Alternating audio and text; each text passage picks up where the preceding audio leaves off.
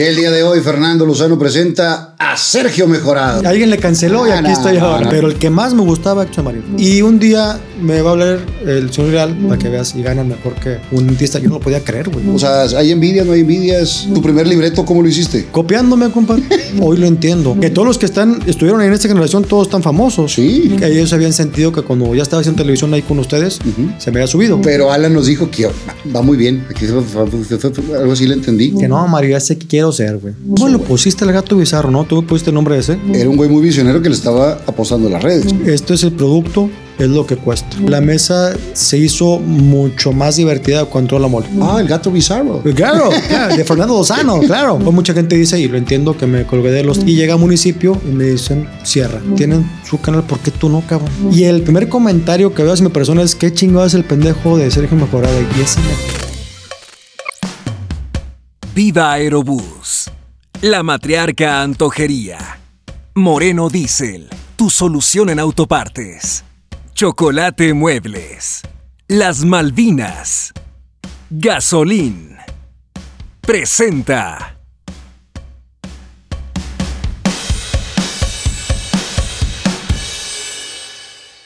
Y el día de hoy Fernando Lozano presenta a Sergio Mejorado. Compadrito, gracias. Compadre. Un placer. Yo dije, ya se acabaron los invitados a mi compadre y alguien le canceló y Ah, aquí estoy no, ahora. y aparte te invité con mucho tiempo, güey, Sí, para que veas que no es así de... Al único que he invitado así dos, ve- dos veces, güey. Te hazme el paro, es a Chilinflas. Ok.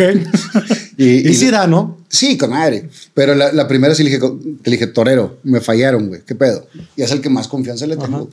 Y va. Yo otra vez le dije, güey, tengo un espacio ahí que necesito cubrir la chingada. Dijo, va. Sí le debo una, una de verdad. Ok. Sí le debo una, Una ya cena. bien, Una, una ya buena. Compadre, nos conocemos hace cuántos años, güey. Puta, yo... ¿Tú, tú qué recuerdo tienes? El primer recuerdo que tengo de, pues a lo mejor nos habíamos visto de vista, pero ya así de, de, de convivir fue un día, ahora unos veintitantos años, que yo hacía una rutina de un concurso, este, de, como una renovela en el escenario, y tú fuiste con una, tu pareja, yo creo en ese momento, y yo soy dos parejas a hacer ruidos de... de El. Unicornio uno. Unicornio 1. Sí, esa, esa es la, también la que, la que yo tengo también en que es la en que más mente. me acuerdo. Un jueves, güey. Sí, sí, sí. Me acuerdo que era, que era un jueves, iba la novia esta en, en cuestión. Ajá. Eh, ya es una señora muy grande, casada y con hijos. Ujú. Y Muy grande. debe ser muy grande, güey, porque era como dos años más chica que yo. Muy guapa. Sí, digo, feas nunca me han gustado. Claro, tampoco, claro, claro. Pero eh, ya es una señora. Yo me acuerdo de eso y estabas ahí. te aventaste Es toda la que estoy pensando que, que fue este odontóloga. No. Bueno, estudió odontología. No, no, no. Es la que me acuerdo que fue. Fue Pero- compañera mía, de, no de generación, pero iba dos o tres años antes que yo. No, por eso no era novia. A lo mejor fue ella, pero no era novia. Ok. Pero, una, la- no, sí, como no. No, pero. También es una señora casada. Ok. Pero bueno. Chingada, pero bueno. Yo me acuerdo de esa vez. eh, bueno, me, me acuerdo de otra, güey. O sea, yo me acuerdo de, por otra novia. Que debe ser más viejo el pedo. Debe ser por ahí del 90 y... Yo empecé en el 98 en Unicornio. Por ahí debe ser. Pues, Debe ser 98 o 99. Ujú. Que es la primera vez que te vi en el, en el escenario Unicornio 1. Ujú. Que en ese entonces no había más lugares de comedia. ¿No? Eh, la, la comedia la tenía nada más el unicornio y entonces yo era consumidor de, de comedia y ahí me tocó verte. Y años después, pues ya nos juntamos, ya hicimos chambas de, de la tele y demás. Sí, sí, sí. Compadre, vámonos a los inicios. Naces un, 1 de abril, 1 de abril del 73. o sea, acabas de cumplir Cin- 50, 50 años. años ya. Sí. Esto no sé, no sé cuándo vaya a salir, porque tenemos muchos programas ahí grabados, pero, o sea, en el 2024 vas a cumplir 51. Sí, señor. Eh, ¿Naces aquí en Monterrey? Aquí en Monterrey, en la clínica 2 del IMSS. Pues sí, mis papás en su tiempo eran, pues sí, era papá, tra- 21 años tenía papá cuando me tuvo, mamá Ay, 19, chavito, güey. bien chavos los dos. Entonces papá creo que era gente de ventas y estaba la cosa ahí complicada. Es más, yo creo que sí mi niñez yo la viví como, éramos así, pues casi al día vivíamos, ¿no? Apretadón. muy apretado. Papá, cuando yo me acuerdo tendría unos 5 o 6 años, él tenía, él hizo con, su, con sus manos nuestras camas, que era un pedazo de madera y un colchón de esos de hula espuma. Esa fue mi primera cama. Ok. ¿Más carnales? Una hermana, una hermana menor que yo, dos año y medio menor que yo. Y bueno, tu jefe, eh, agente de ventas, tu mamá, Ama de casa. ama de tiempo. casa. ¿Vivían dónde? La primera vez que yo tendría, desde que nací hasta el año y medio, vivíamos ahí muy cerca de Multimedios. Vivíamos en, hoy es Río Pánuco y Quintana Roo, en Ok. esa esquina, y antes se llamaba Nueva Jerusalén. Pero era- Entonces, es el pegadito entre Roma y Nuevo Repueblo. exactamente. Eh, En esa, esa calle divide el Nuevo Pueblo de la Roma. Entonces estábamos ahí desde que yo A la nací. vuelta de la casa de mis jefes, güey. Ándale, sí, pues más o menos, sí, a dos cuadras más o menos de, de que tus papás. Porque, porque yo estaba acá en, en esta calle, dos para arriba es Pánuco Ujú. y Quintana Roo son dos para allá. Ok. Sí, éramos, ahí en cortito. éramos vecinos. Yo creo que todavía no estabas tú planeado cuando yo No, nací. pues no. Pero ¿Tú sí sí. estuviste planeado? No, tampoco. No, creo que fue en un bocho o algo así. creo, creo. Por eso te gustan un chingo Sí. los bochos, güey. Fíjate, yo no había pensado por qué me gustan los bochos, igual y también se uno de esos. ¿Dónde estudiaste la primaria? Se llamaba Escuela Primera Rosa Leal. Allí luego nos cambiamos a Villa Mitras, que es una colonia donde hay un hotel muy famoso, el ATM. Es un hotel famoso. No sé de qué hablas, güey. Ok, digo, te pongo en contexto, es un hotel que es de los primeros hoteles céntricos, porque yo me acuerdo ya en los tiempos así que ya andábamos de cotorreo, que los hoteles están a las, orillas de la ciudad. Sí, el trueno. El trueno, El frontera, para acá, para este lado, para el sur de la ciudad, el- estaba el, el, el Triángulo de las Bermudas. esa Medro, y luego más adelante estaba el albergue de la montaña, pero céntrico como tal, el ATM, que está ahí en Raquel Frías, casi con Lincoln. Entonces yo vivía por esa zona y ahí fue donde estudié la primaria Rosa Leal. ¿En, en qué año fue la primera vez que fuiste a la TM? ¿Qué Sí sería? fuiste, güey. Claro, güey, claro, pero yo creo que ya fui grandezón. Yo, fui, yo caí una o dos veces nada más por necesidad por la zona. o sea, Claro, porque tocaba en cumbres, zona. ¿ah? Pero, pero sí estaba, sí estaba de terror. Sí, sí, está groserón, este, pero barato Sí, ¿no? Y, y cualquier cosa, y cualquier cosa que se ofreciera, pues ya salías y vámonos. De, de chavito, ¿qué quería ser de grande, güey? Primero yo creo que piloto aviador. Papá me había comprado un, un libro, él tenía, compró, esa, ¿te acuerdas? Time Life, esa enciclopedia. Entonces sí me gustaba mucho el pedo de la aviación. Pagadas, pagadas por mes, ¿verdad? Que, que Sí. iban a cobrarte. Y que iba alguien a, o sea, Ajá. casa por casa, ¿no? Entonces sí, eh, me gustó mucho el, el pedo de la aviación. Yo dije, voy a ser piloto. Y el transcurso del- de la vida, pues ya, ya no. Y luego quería ser futbolista. Empecé a jugar fútbol ya bien, bien como a los 13 años. Yo era muy gordito, entonces muy güey para jugar. Ya empiezo, empieza mi adolescencia a los 12 años más o menos, empiezo a jugar a básquetbol, ahí en el Gimnasio Nuevo León. Entonces, pues te vuelves un poco más ágil. El básquetbol me, me entendí, entendí más o menos el rollo como de la, eh, pues la sincronización o el ser un poco más, eh, hay una palabra, este, todo sincronizado puede ser, este, y ahí fue donde también jugué fútbol. Dije, quiero ser futbolista o basquetbolista. O sea, ibas para hacia el lado del deporte. Totalmente. Fíjate que mi productor eh, también estudió aviación y terminó Digo, sí terminó piloto privado el güey. Ajá. Y me acuerdo que, que en una ocasión, padrino, eh, porque es mi dejado de confirmación. Ok. Padrino, me faltan tantas horas y le chinga y sí le patrociné. No le patrociné, se las cobré después, pero sí le presté en unas horas de vuelo. Y después ya no le entró al, al comercial y se empezó a hacer todo este rollo del audiovisual. Y ahorita pues es una pinche estrella de... El vato produce a Marco Regil. A mí me, me ningunea, güey. Ok.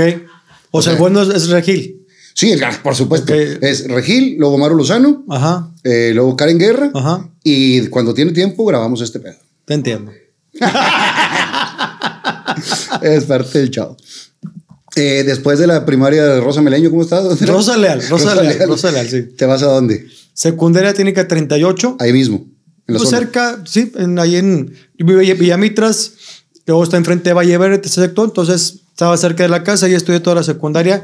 Aparte, papá como medio visionario decía, si este güey no la arma, pues ya salías con un oficio de la secundaria, era técnica, entonces estudiabas tus materias, más una técnica, ya estaba máquinas y herramientas, secretaria de electrónica, yo estudié dibujo industrial. Ok. Traía visión el viejo, güey. Claro, claro, Este, claro. no va a Este este sí. no va a salir huevón. Sí, claro.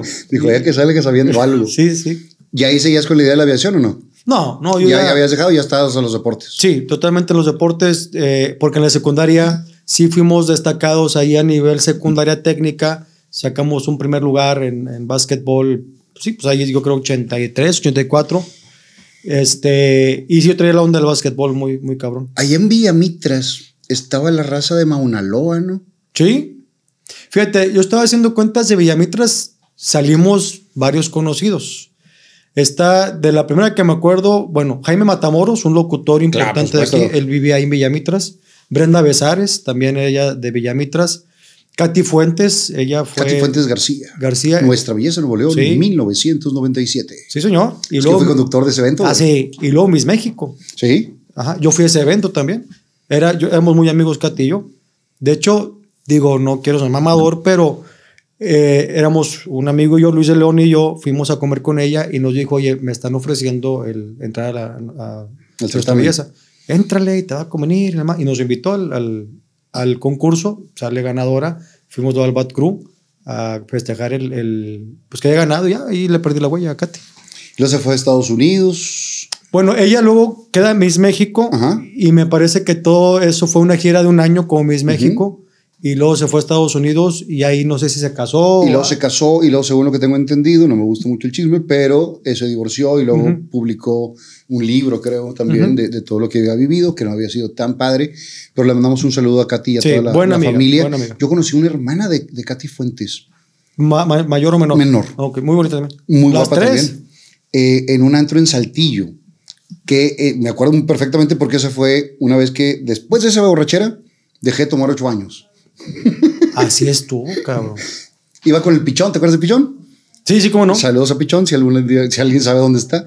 Eh, él tiene una frase muy buena, güey. ¿Pichón? Sí, me acuerdo de él porque fuimos un día, ahorita platicamos la historia, fuimos a cenar y ustedes andaban vestidos de camiseta con jeans y él decía, es el outfit, me niego a envejecer. Está con y es cierto, güey. Y así seguimos. Total, ese día me voy con Pichón en un antro que se llama La Antigua, que era como el barrio antiguo de acá, pero en Saltillo. Eh, paso por Pichón, deja su carro en Plaza San Pedro, nos vamos para Saltillo este güey no toma alcohol. Yo me puse hasta el tronco, güey. Y me acuerdo que estaba ahí con, con la hermana de Katy Fuentes. ¿Ya eras whiskero o qué era? En ese entonces era, te estoy hablando del, ¿qué fue, güey? 99, por ahí. Sí, como 99. Pues tomaba, güey, lo que, lo que fuera, güey. Agarrabas Vampiro, Sex on the Beach, güey, Paloma. Lo que Y eran litros, güey, me acuerdo. Total, me subo en Saltillo a mi carro manejado por este güey y abro los ojos en mi casa, güey. No tengo recuerdo de cuando fui a, a dejarlo en Plaza San Pedro, ni cuando llegué a mi casa. Me puse muy mal y dije, hoy no voy a tomar. Y al día siguiente, hoy no voy a tomar, hoy no te voy a tomar. Y así ocho años. Bien. Cuando cumplo un año sin tomar, digo, voy a dejar de fumar. Ya traía la cajetilla así, la acababa de abrir y la tiré por la ventana. Después, o sea, fue un año sin tomar, el segundo año sin tomar y sin fumar. Y lo dije, ¿qué chingo va a hacer en este mundo? que voy a dejar, de ser dejar de comer de ser mujeriego pues dije nada más entonces todo al mismo tiempo voy a fumar ¿qué pasa con los deportes? ¿sigues practicando hasta cuándo? fíjate que yo toda la eh, entro a la prepa, la prepa 7 de la universidad, allá en San Nicolás, y seguí jugando. Y, tenemos, por, por mi edad, tenemos un llamado, una, un preselectivo a Tigres. Eh, para que ubiques esa generación, pues ahorita el más famoso que jugó era Julio, el de pesado. Él era basquetbolista y buen basquetbolista. muy buen basquetbolista. Julio Tamés. Tamés. Él, somos de esa generación.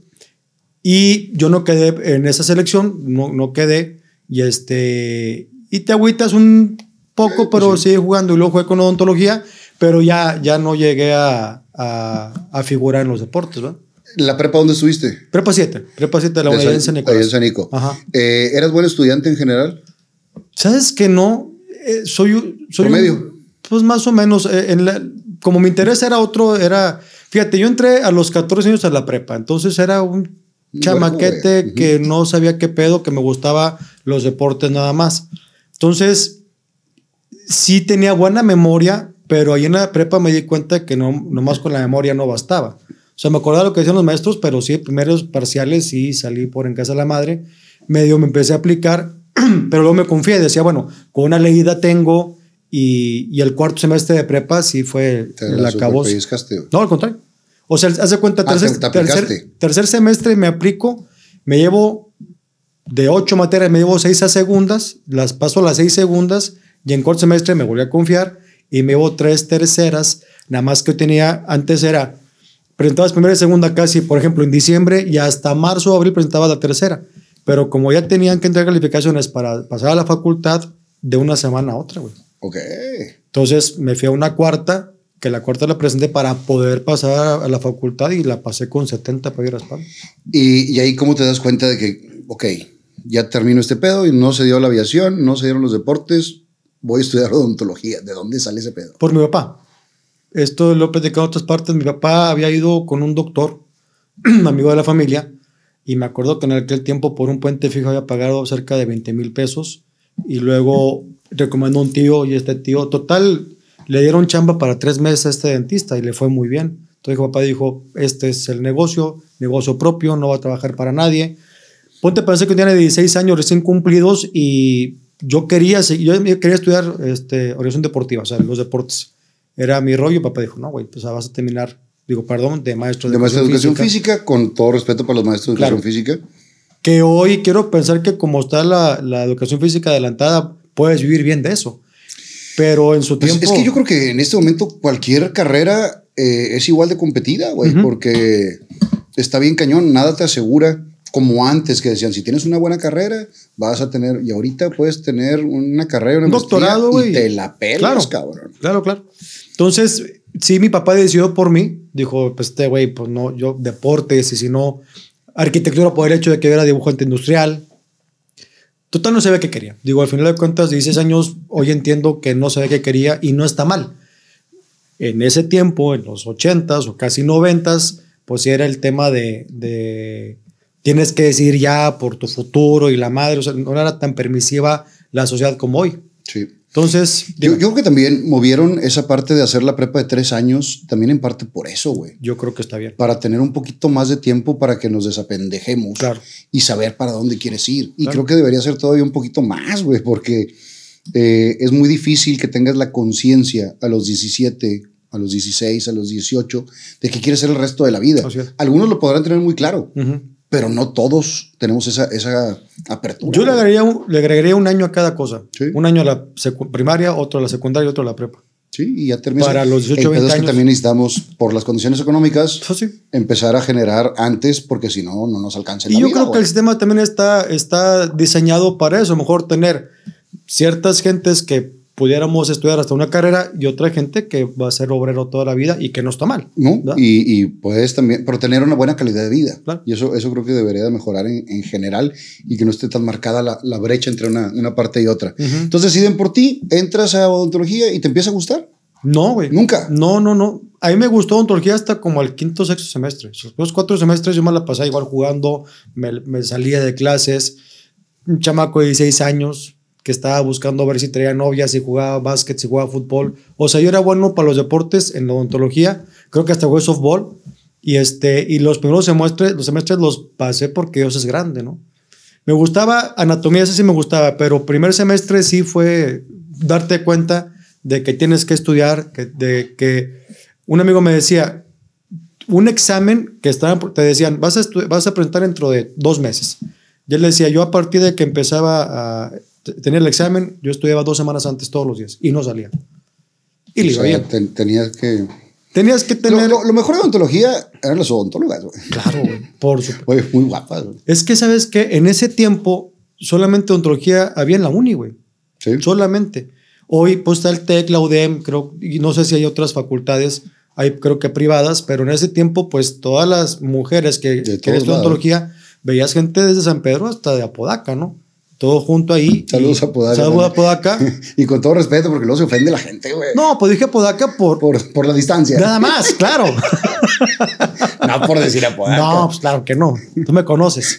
Entonces, este, sí, había puras mujeres de, de, de todo Monterrey, de todas las zonas de odontología. Entonces, veías mujeres muy guapas. ¿Y ahí de Chavilleras no vieron? Fíjate que más o menos no. No, si era muy... Pues estaba muy puñetón, güey. 16 años ¿Cuándo se te quitó, compadre? No, no se me ha quitado, güey. No, pero ya soy picudo, ya, ya, ya por la edad, ya por ya le sabes, ¿no? Pero bueno, terminas y te pones a jalar de este pedo. Te, termino odontología. odontología. Yo terminé odontología junto con un. Yo terminé en el 96 odontología, en mayo del 96. Hago un diplomado en cirugía que me gustaba, a final de cuentas, de toda la odontología me gustaba solamente la cirugía, o sea, quitar muelas del juicio y este, todo lo que tiene que ver con cirugía de la boca yo lo hago. Entonces hago ese diplomado y en abril del 97 un amigo me dijo, un Unicornio, fíjate que fuimos, porque yo tocaba la guitarra de chavo. Y en las pedas sí hacía mi desmadrito y decía pura pendejada y cantaba, le cambiaba letras a las canciones y cosas así. Voy a Unicornio y pido hacer una audición y me audiciona Juan Manuel Paparazzi. Okay. Y me dice, oye, ¿tiene chance de trabajar fin de semana? Y dije, claro. Porque yo antes había trabajado de barman en un bar que se llamaba El Derby. ¿Un sabe si? Vasconcelos y Santa Bárbara, al lado de la iglesia de San Francisco. Ya. Era el Por- Derby. acá por donde está el, el Cortijo San Felipe. Exactamente, atrás Ajá. de, de Cortijo estaba era- el bar. Ya. Le decían el Mierdi, pero era bar toda madre. De hecho, una vez se saltó un toro, se salió un torito No mames. y, se, y llegó al derby, güey. Toma. Digo, estaba cerrado todavía. Ok, o sea, ok. no, no fue como que estaba ahí toda la Ajá. gente. Pero sí, una vez, hace muchos años, fue nota de, de periódico que se, que se saltó los corrales y se metió porque tenía como conexión por ahí. Y ahí me lleva Mike Lira. Mike Lira, el, el locutor, lo vas a conocer. Sí, sí, cómo no. Barman, él me enseñó, me enseñó a ser barman ahí en el derby. Entonces no tenía pedo trabajar porque yo trabajé en, en los bares como cinco años. ¿Cuál fue Trabajé tu primera chamba? Ahí, ahí, ¿El bar? El derby, de ayudante de barman, luego me hago barman. Y luego de ahí paso a Bar 1, que fue un lugar no, así madrazo, güey. chingón aquí en, en Monterrey. Ahí estaba el trompo. No. Rafael de la Fuente estaba en la puerta. ¿Al Rafa? ¿Rafa? Bueno, Rafa es Saludos al trompo que está en McAllen. Yo lo conocí a él, él es... eh, yo tengo mi tío Héctor y mi tía Mayita. Ellos son, son eh, eh, primo hermanos de, de papá. Ujú. Mi tío Héctor, Mayita es hermana de la mamá de Rafa. Ya. Entonces nos conocíamos desde chavos, Rafa Yo estuve yo. con ellos en la prepa. Estuvimos Ok. juntos en la prepa. Y sí la acabaron, güey. Sí, Ok, bueno. Digo, yo fui de los primeros que yo tenía esa inquietud que la prepa de dos años te faltaba todavía. Ajá. Entonces le hice tres. Bien, güey. O Ya sea, esa visión. Yo traía esa visión de necesito madurar un poquito más. Ajá. Entonces jalaste cinco años ahí nada más. En el derby y luego Bar 1. Luego se cierra Bar 1 y se hace White Planet. Wild Planet. Güey, también, que fui, también güey. creo que duró nada. Pero el Bar 1 sí duró un chingo de tiempo. Era un bar muy chingón. Y era muy fresón el, el rollo ahí, güey. Antes. Al principio. Sí, antes. Después ya. Como todos los bares. antros. Exacto. Digo, va, va bajando, va- van aflojando la, la cadena de la puerta. Sí, sí, sí. y es parte del show. Me acuerdo del White Planet que tenía, era de los primeros que tenían aquí en, en Monterrey. Las mezcladoras así que traías un chingo de, de bebidas, que ahora lo vemos en Cancún, lo vemos en todos Sí. los lugares, de qué sabor quieres y te van sirviendo el, el que ya está hecho, güey. Bueno, ahí mandaron traer palmeras de Acapulco, el, el dueño, Lalo García Sada, creo que se llama, se llamaba el dueño, palmerotas con madre, y luego hicieron una estructura de fibra de vidrio que se las hacía Javier López, yo ahí lo conocí a Javier López, ya persona, el de Wichiván, traía ese negocio. ¿Ya era grande en ese entonces? Puche, pero ya, Wichiván ya era de salida, ¿no? Saludos, Saludos a Javier López. Yo ahí lo conocí ya en persona y este, buen tipo de madre. Y ahí él hizo esa estructura como de cascada y piedra. Estaba muy padre, pero el lugar no, no funcionó. Y de ahí me voy al Onyx y el Onyx ya ahí me retiré. Al Onyx, El güey. güey, sí. Que estaba acá en Enrique Celivas, ¿no? Ajá. Que empezó como, como Ajá Ujú. y ya no supe después y terminó como Onyx. Y ahorita ya es casino, güey. Sí, exactamente. Desde, desde muchos Exactamente. años. Entonces, ¿tuviste cuánto tiempo en la, en la, En la en puteada la- como en la- cinco... en la onda nocturna? Pues mira, fue del 90 al 95 más o menos. Fue, estuve ahí en la, en la onda de los bares. Y yo entré en el 95 en los bares, güey. ¿Ok? O sea, cuando tú ibas ya salida, yo, iba entrando. Estuve entrando. Y, y yo también empecé primero como ayudante, eh, bueno, más bien primero como, como mesero, Ujú. después como ayudante de barra y después como barman. ¿Ok? Y vas, vas creciendo y te vas Claro, güey. sintiendo la Aparte de si tiras las botellas y acá Claro, puedes... Sí, sí, sí, a huevo, a huevo. Gallo de Genitalica era el gerente del bar. Y Beno, que aquí estuvieron también los dos, Beno al principio era mi, mi ayudante de barra. Entonces él llenaba los vasos y abría cervezas y yo preparaba todo el pedo, ¿no? Y te sientes, güey, Tom Cruise en cóctel. Sin Y la neta es que la, la realidad es como ti. fufurufo, güey. la, la de, chi- la de chichas, güey. Yo me acuerdo bastante de ti. Digo, te conocía por la tele. Yo iba mucho a multimedios porque mi abuelita sigue viviendo ahí en 2 de abril y Tepic. Entonces, estaba 12, 13 años, yo iba a multimedios y me echaba el, el programa de tu papá ahí en vivo. O sea, yo... yo Ibas de público. Iba de público. Yo iba desde qué onda, güey. ¿Qué onda? ¿Sabes qué onda con, Mario Valle y Jeremías Becerra. Ajá. Y luego me quedaba, mira qué bonito. y luego me quedaba a ver a, A don Robert. Roberto Hernández Jr. cinco minutos y ya me iba con mi abuelita. Y en la tarde regresaba a ver Tiempo de Niños Mira. con Mayita y, y Mayita sola primero. Sí, y luego con Globito. Ajá. Qué historia patria, güey. Sí, güey. Sí, sí, pues estoy hablando 80, 73, 85, más o menos. Wow. Qué Entonces, este, acabo, más bien, acabo en los bares y ya hacía madrazos, pasé, pasé la facultad, pero ya se pone más tranquila la facultad ah, en sexto semestre porque ya es 80% ver pacientes y 20% teoría. Entonces, de repente tú no programabas los viernes paciente y no ibas a la escuela. Se, se volvía un poco más cómodo la escuela. y más partir de- práctico, ya, ya le encuentras un poquito más de, de gusto Exacto. estar recibiendo nada más la información. Exactamente. Eh, ¿Te tocó Toño Cortés de maestro no? Sí, no, no maestro, pero sí buenos amigos. Lo que pasa es que Toño Cortés Camarillo, ¿verdad? ¿Hablas Sí. de él? Él fue maestro mío del diplomado. Yo hice el diplomado de cirugía y él iba de repente a, a- a operar y nosotros veíamos cómo operaba. El doctor Canavati. no me acuerdo. ¿No te acuerdas? El doctor Pedro Canavati, que también fue un- uno de los grandes y de los pioneros, Se me hace que él no. que era también muy estricto. ¿De qué maestros te acuerdas así de los, de los perros, güey? Déjame acordarme, a ver, es que nos tocaron buenos maestros, pero de ahí de la facultad, De esos que te hacen aprender a fuerza, güey. fíjate, en anatomía Nelly Durán era una maestra que era, o sea, era dentista, pero traía muy bien la, la anatomía muy cabrón. ¿Ella? Ella daba la anatomía Ah. muy bien. No, no, no, no, no, no, la maestra no. Pero era, era muy buena maestra. El doctor Zenón Flores, un doctor también de cirugía bastante, bastante bueno. Este, Atanasio Carrillo, en paz descanse, él también para endodoncia, bien.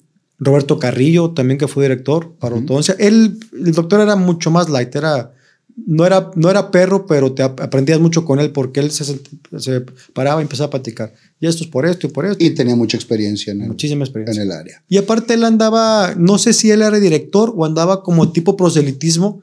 Entonces, muy buena onda. Digo, siempre fue buena onda, pero creo que a lo mejor un poquito de más en esos semestres, porque... Porque cuando- quería, quería votos. Y entró, y entró bien. O sea, y, y creo que levantó la facultad mucho el doctor Roberto.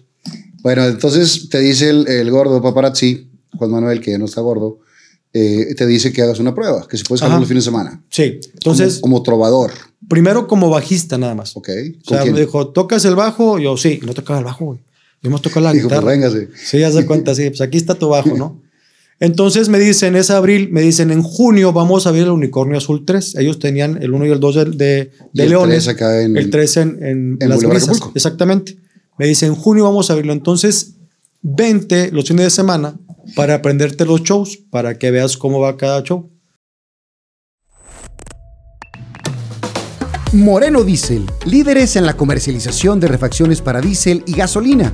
Con más de 20 años de experiencia que nos respaldan, además contamos con el apoyo de las mejores marcas nacionales e internacionales. Contamos con 35 sucursales en las principales ciudades de todo México para estar cerca de tus necesidades y de esta manera ofrecerte un excelente servicio, así como los mejores precios del mercado. Nos gusta tener relaciones a largo plazo con todos nuestros clientes y mantener una relación profesional y cercana, siempre enfocados en la atención y rapidez. Nuestro número de contacto 81 96 89 7200 con 30 líneas disponibles y nuestro correo electrónico emoreno@morenodiesel.com. También nos puedes visitar en www.morenodiesel.mx. Moreno Diesel, tu solución en autopartes.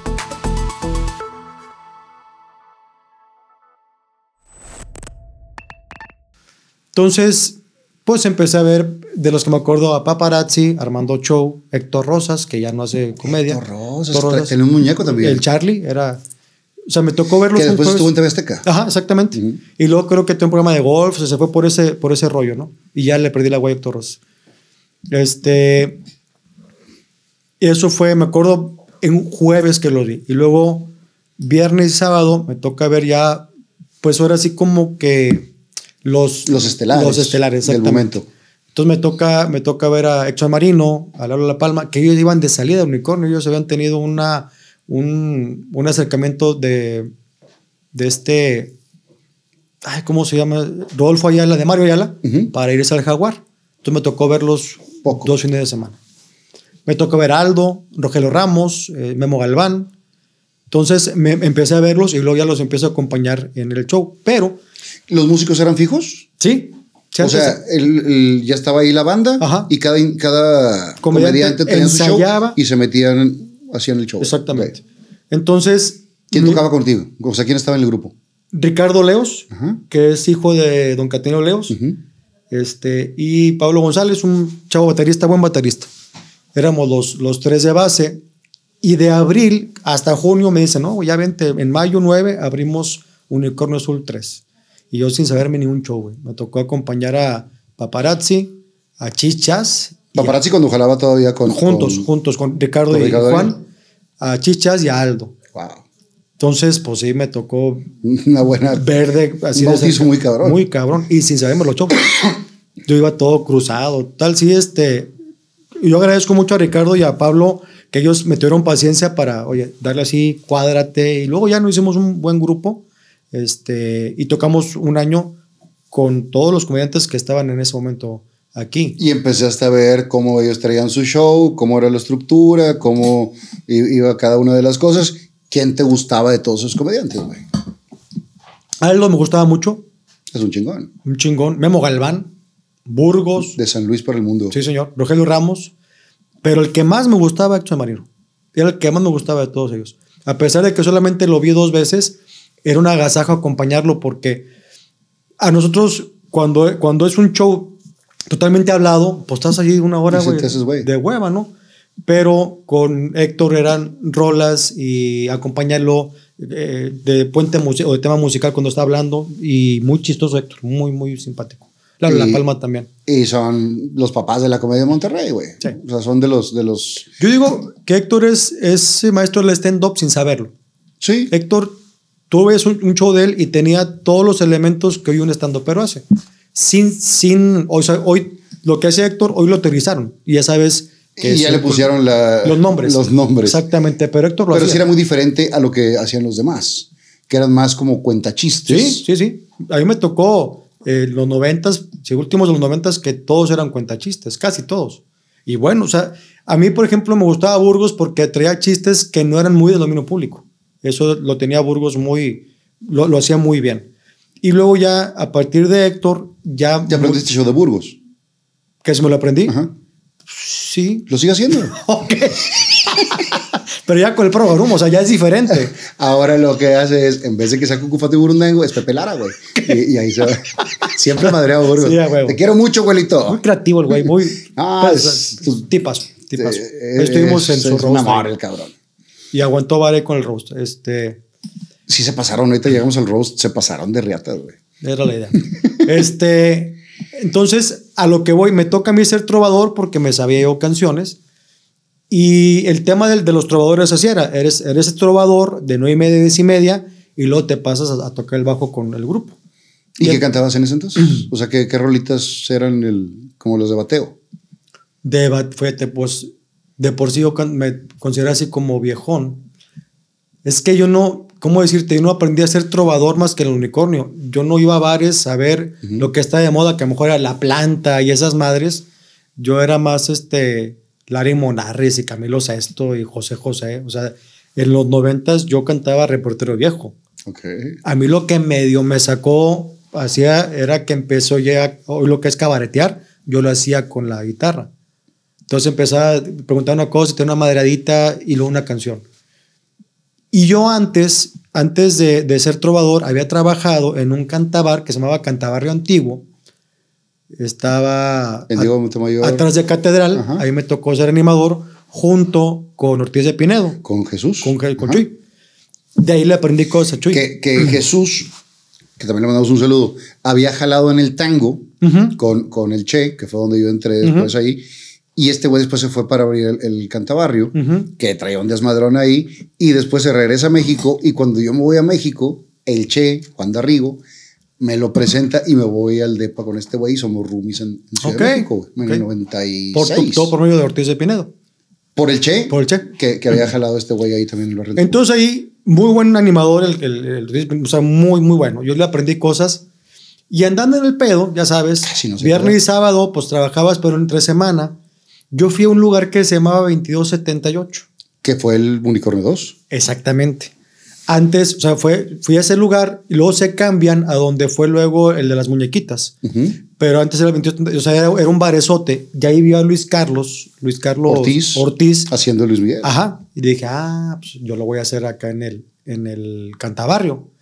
Entonces yo me mandé a hacer unos dientes ahí con un amigo técnico, los lentes y cantaba una rola ahí en el Cantabarrio. Cuando empiezo otro bar, dije, ah, voy a traerme a Luis, yo traía la placa, voy a traerme a Luis Miguel aquí al unicornio.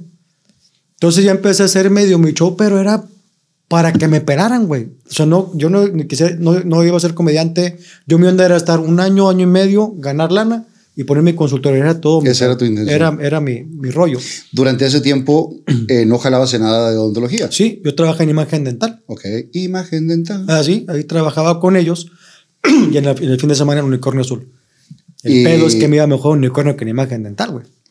Lo que es que también el, el sistema de trabajo para los que están entrando los chavitos, pues digo, es jalar un chingo, aprender y ganar poquito. Sí. Y que te fogues para después poner tu...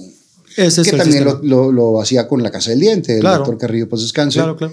Que Pero tiene una cosa, con, con Alberto en paz descanse, sí, ¿cómo decirte? A lo mejor con experiencia paga. sí ganaba, sí ganaba Sí, bien. ahí no te puedo decir, o sea, me tocó, me tocó trabajar con Alberto cuando recién empecé y cuando ya era yo especialista.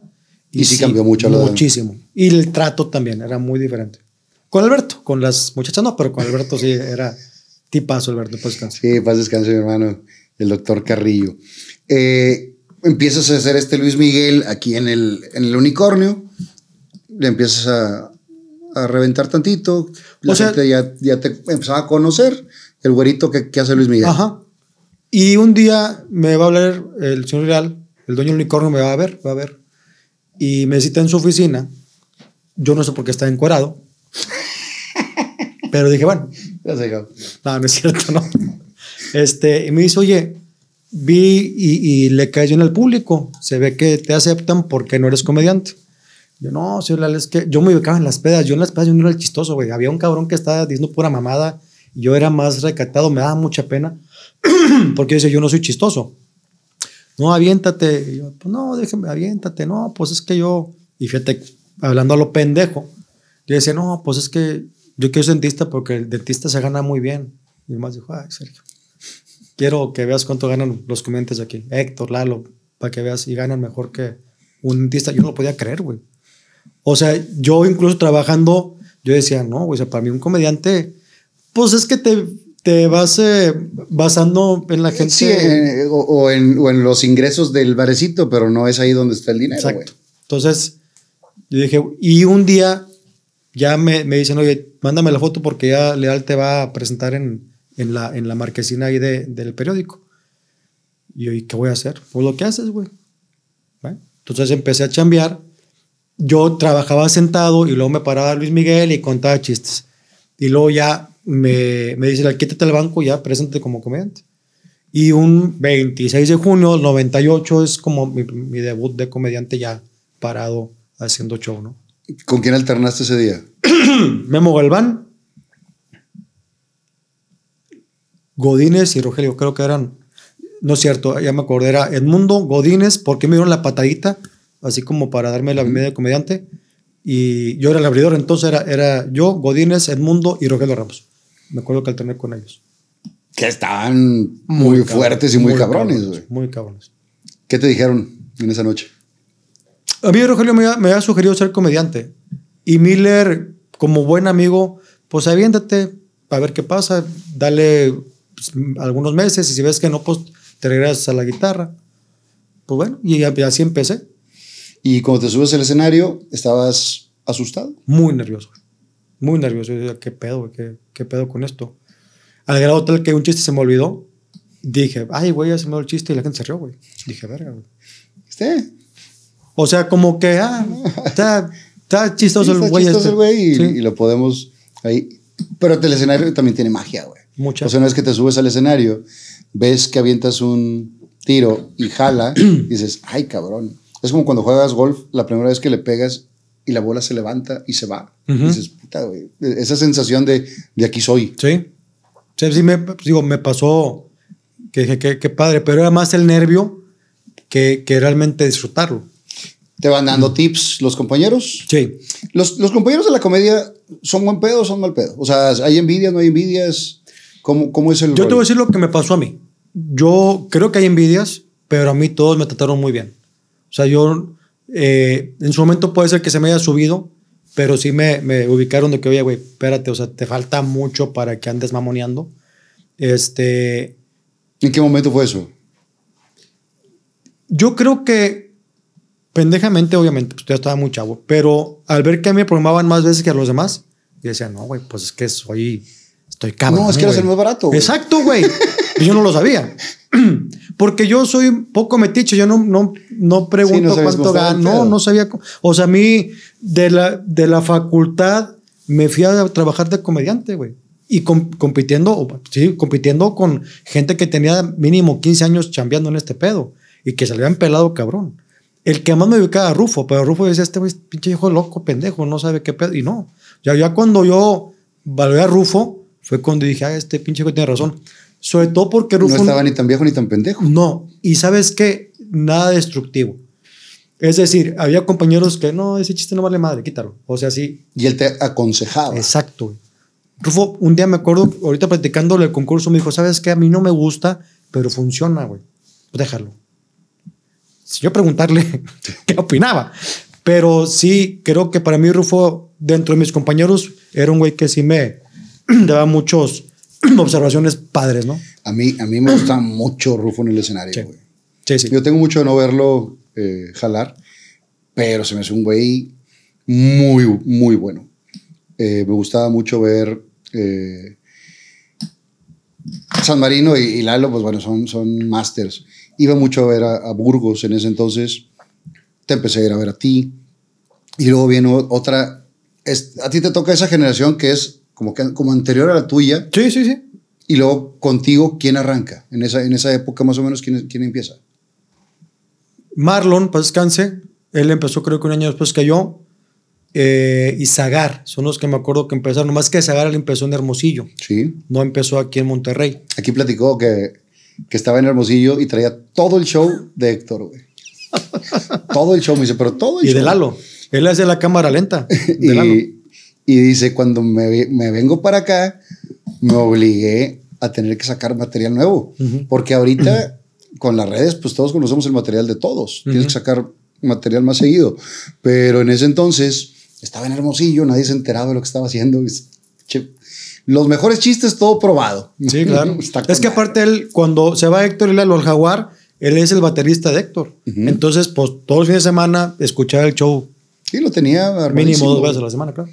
¿Quién más se arrancó ahí? Mike más, es más joven, mucho Sí, más joven. ya son más para acá. Déjame acordarme quiénes Yuridia. son. Más, es que ¿Más hay, un- también? hay, hay una camada, si se puede decir camada. Yo soy como de los últimos de la vieja guardia. Yo soy medio híbrido en ese sentido. Y híbrido por los tiempos nada más. Entonces estaba Marlon. eh, ¿Quién más? A ver, déjame acordarme. Eh, eh, eh. Había un cuate, Ricardo, Ricardo ¿Arroyo? Arroyo, también por ahí empezó él. Y creo que somos los únicos. Zagar también empezó Bueno, por ahí. Dani Guerra, que ya tenía 10 años cuando tú empezaste, güey. Más o menos, pero sí. No sé No si. sé, yo, yo fui hace como 5 a, a un 30 aniversario, güey. Cabrón. Bueno, está bien, digo. Saludos, Saludos, a, Dani. Guerra. También le dio la misma mamada siempre. o 25 años, no sé cómo. Y los que entraron y entraron así regulares y luego fueron un super putazo, los Campa. El Campa Show, antes de ser, de ser payasónicos, ellos estaban en unicornio y también les iba muy bien. Que, que jalaban como pompo y regalito o jalaban sin. no, como sin, sin, sin Sin- maquillaje. Que traían toda la experiencia de, de la familia y de la calle, güey. Muy cabrón. Muy, muy buenos y se aventaban ese del ta ta ta ta ta ta ta, ta, las cornetas sí, a dos trompetas. Sí, sí, sí. Y, y, Charlie también mucho muy muy chistoso y pompo un gran, gran patiño, patiño, un gran wey. patiño el güey. Aquí los tuve los dos por separado porque si los traía juntos sí, se, agarran a chingazos. Nada, nada. Es más, es el que hace la gente, güey. Pero platicaron también esa, esa, historia que jalaban muy bien ellos yo los conocí en la pastoral de Zampayo. Ok porque los metió Zampayo a la pastorela y fueron un madrazo dentro de la pastorela. Pero estos güeyes traían... Pues desde- eh, los campan nacen siendo artistas, Sí. güey. Sí, sí, o sí. sea, desde Campita no Campita, papá de ellos, Campita, abuelito. El abuelo, claro. Una pistola, el viejo. Claro, claro. Entonces ahí somos contemporáneos en ese sentido. Bueno, si decir como empezaron como comediantes, pues hay, de bares, yo creo que hay un unicornio. Pero como tú comentas, tienen experiencia de, de- del circo y del Sí, teatro. de Estaba muy cabrón. Yo incluso me tocó ver a Pompo en las pastorelas haciendo ventriloquía. Ajá. Y creo que a Ricardo Jaime. Con, En- con, el, con Don Risco. Ajá. Sí, sí. Shh, Colombia. Ándale. Exactamente. Ahí me tocó ver ahí a Pompo y luego ya en Unicornio Azul. Se hacen payasónicos y ya, Ya, eran, ya no eran de este, de este planeta. Ricardo Jaime, que también es como de los noventa y tantos. Sí, por ahí. Principios Yo a Ricardo lo 2000s. conocí en Matamoros y hasta tiempo después entró en Unicornio. Yo conocí a Yuridia en el Teatro de la Anda cuando ¿Los era la. de variedades? Ajá. Y ella era, era la sombra o el doble de la India María. Me tocó indirectamente ser como. como pero no a mí. Estaba yo en ese momento. En ese momento, en el Teatro de la Anda, Chichas dirigía variedades. de variedades. Entonces, Cometa tendría 8 o 9 años y fuimos Edmundo Miller y yo al, a la ANDA, Pues qué edad tiene el cometa, güey. 30, 32 por ahí. 33, no es muy grande. ¿De qué? De edad. Sí. No mames. Cometa está chavito, no tiene arriba de 35. Es neta. Sí, por Dios. Compadre, te ves bien madreado. Sí, güey. sí, sí. Sí, pues grandote y pendejote, pues sí, sí. Saludos a mi compadre. Este, entonces, vimos a la India, fue un madrazo, y adelante de mí estaba Lagna Delgado y Javier López. La India tendría 15 años y Ujú. Cabrón, Se estaba me hace que menos, porque aquí platicó y tenía, tenía como 13, 14 cuando, cuando, cuando empezó con, Con Javier Chichas. López. Bueno, ah, con Chichas. No, con Chichas. Yo la, la vi y sí dije, che, Huarca está acá", y cantaba precioso, ¿no? Digo, canta, pero Canta sé- todavía, pero en ese entonces. muy bien la India. Entonces le dice, en una cena en el Palax, estábamos Chichas, Pometita, Miller y yo, y le dice Miller, yo le sugiero que se quite ya que es la India María el doble, que se llame India Yuridia, para que tenga un personaje propio. De ella. De ella. Y sí, al siguiente lunes ya la anuncian como India Yuridia. Y, Y se convierte en el madrazo que es. y, oh, cabrón. Para mí, la, perdón, la mejor de México. Para mí. La mejor comediante mujer. Está muy cañón. O sea, tiene una. eh, tiene unas rutinas que, que pegan mucho, que, que te identificas, ¿no? Que las situaciones diarias, pero las hace muy Y chido. la transición de. Pero no es comediante, es conferencista Está internacional. muy cabrón. O sea, aparte, el- en, un, en un relato, hacer cinco personajes. O sea, es ella como narradora, como India, y luego habla como Chava Fresa, y luego habla como el esposo, y luego como Rigoberto. No, güey. No, impresionante. Es muy, está muy buena. Muy buena. ¿Tu primer libreto cómo lo hiciste? Copiándome, compadre. ¿Para qué? Como todos. Como todos. Como la mayoría. Este, yo me sabía tres, cuatro chistes y esta anécdota la platicó Rogelio Ramos. A mí, porque así era el sistema, yo dije, no, pues con canciones y la madre, déjame ver. Y dice Leal, oye, me llegó un cassette de un comediante de México, se llama César Filio. Aprende los chistes y cuéntalos como él. Y luego ya sacas después tu, tu estilo. Y así fue. Yo empecé a... eran chistes que en sí no era fusil porque pues a final de cuentas... Lo tropicalizas. chistes- Nada más. Pero luego me hacen una pinche broma de una demanda que ahí está. ¿Sí viste ese? No lo vi. Bueno, está en, en otro programa, Rogelio Ramos lo platica. Una broma muy bien hecha. Pero así empecé. y luego ya lo que empecé a hacer yo de, de chistes, hacerlos pues míos, ¿no? Tratar de buscar ahí como eh, hacer mi propio estilo. Antes no había tallereabas, no tallereabas. Antes los chistes los probabas arriba del escenario. Y si no funcionaban, pues seguías a lo mismo. Hoy hay una ventaja, creo yo, de decir, este material lo voy a probar ante un público que no paga cover, y, pero antes era probar tu material en el escenario. Estaba más complicado. Y que de repente tú dices, traigo una pinche rutina matona y la haces arriba del escenario y madres. Y, y luego el pedo es que luego para levantar, o sea, a, arriesgo siete minutos de nada y luego para levantar al público, ay cabrón, o Está sea. bien cañón, Sí, sí, sí.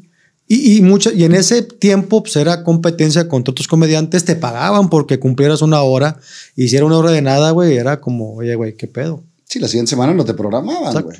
Y, y que el señor Leal se la sabe de todas, todas. Muy cabrón. Entonces sí, a quién sí, quién no, quién va a traer, quién no va a traer. Y al final de cuentas, yo he escuchado muchas quejas de compañeros donde es que por qué el viejo se mete y yo decía, hoy lo entiendo, te está entrenando para que cuando vayas a un evento no vayas a decir tus pendejadas, porque eres un producto, eres un negocio, güey. Sí. Y si vas a un evento donde está el dueño de X empresa y su mamá y la suegra y la tía y tú dices cualquier estupidez, pues dejas mal a la empresa y a ti también. Eh, ¿Cuál fue la mejor pedorreada que te puso el señor Leal? Te tuvo que haber regañado varias veces. Sí, sí me dijo este, con mucho estilo. No, te falta mucho, estás muy verde. Pero así bien. No, no. Oiga, es que no es que pues, estoy ganando, quisiera ganar pues 100 pesos más. no, así no, no, no. Te falta mucho. Así. No, no me pedorrió feo, no, nada más me dijo que no, no Que era lo suficiente. que todavía no lo valías en ese Exactamente, momento. exactamente.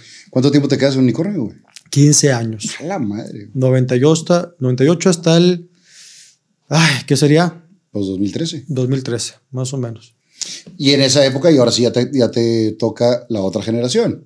Sí. Donde, donde Yuridia. Que todos los que están, estuvieron en esta generación, todos están famosos. Sí, digo, entró quién? Pues mira, de los que me acuerdo, entró la India, fue en, en primer lugar, porque la India no podía trabajar porque era menor de Era edad. menor de edad, hasta los 18 empezó Ajá, los bares. trabajó y la rompió. Los tres tristes tigres venían de Merequetengue y luego ya se fueron a Unicornio Azul. Eh, el gordo y el otro son de esa generación. Alan es más, más para acá. No, Alan, Alan tiene menos tiempo. Era el gordo y el otro y Franco. Fueron así, y Zagar y Marlo. O sea, fueron los se quedaron ellos dos y entran eh, así estos cuatro personajes: Franco Escamilla, la India, eh, el gordo y el otro. ¿Y quién te dije? Mm, mm, mm. Pues yo Eh, creo que ellos, ¿no? Los tres tristes tigres. Los, los tres, Sagar, la India y Pa- eh, Paco y ¿Y Roberto? Y Beto. Ajá. eh, el gordo y el otro. ¿Con todos te llevas bien? Sí. O sea, empiezas a jalar con todos chido. Bien, sí, sí, muy bien. Porque te van tocando también generaciones que se van, otros que dejan el bar y se van a otros lados, porque también llega la competencia. Ujú. O sea, llega un momento donde eh, el señor Leal tenía todo acaparada la comedia y después se viene Merequetengue y después viene Casa Oscar Burgos. Muchos intentos de, de lugares de comedia que no cuajaron, pero ahorita tenemos la ventaja que tenemos muchos escenarios donde jalar. güey. Sí, sí, sí, sí. Sí, ahorita yo estaba haciendo cuentas, creo que son 12 bares o 15 bares. O sea, es el unicornio azul con dos, dos sucursales. Sagar creo que ya tiene cuatro. ¿Cuatro?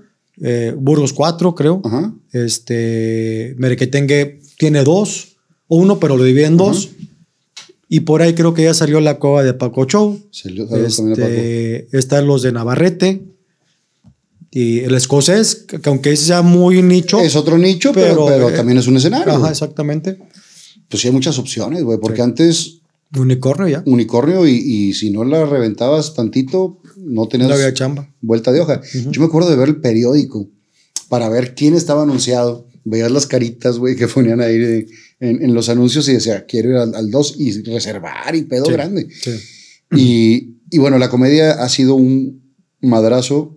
Los comediantes regios o los que se han hecho aquí, porque en el caso de Franco no es regio, pero se hizo aquí.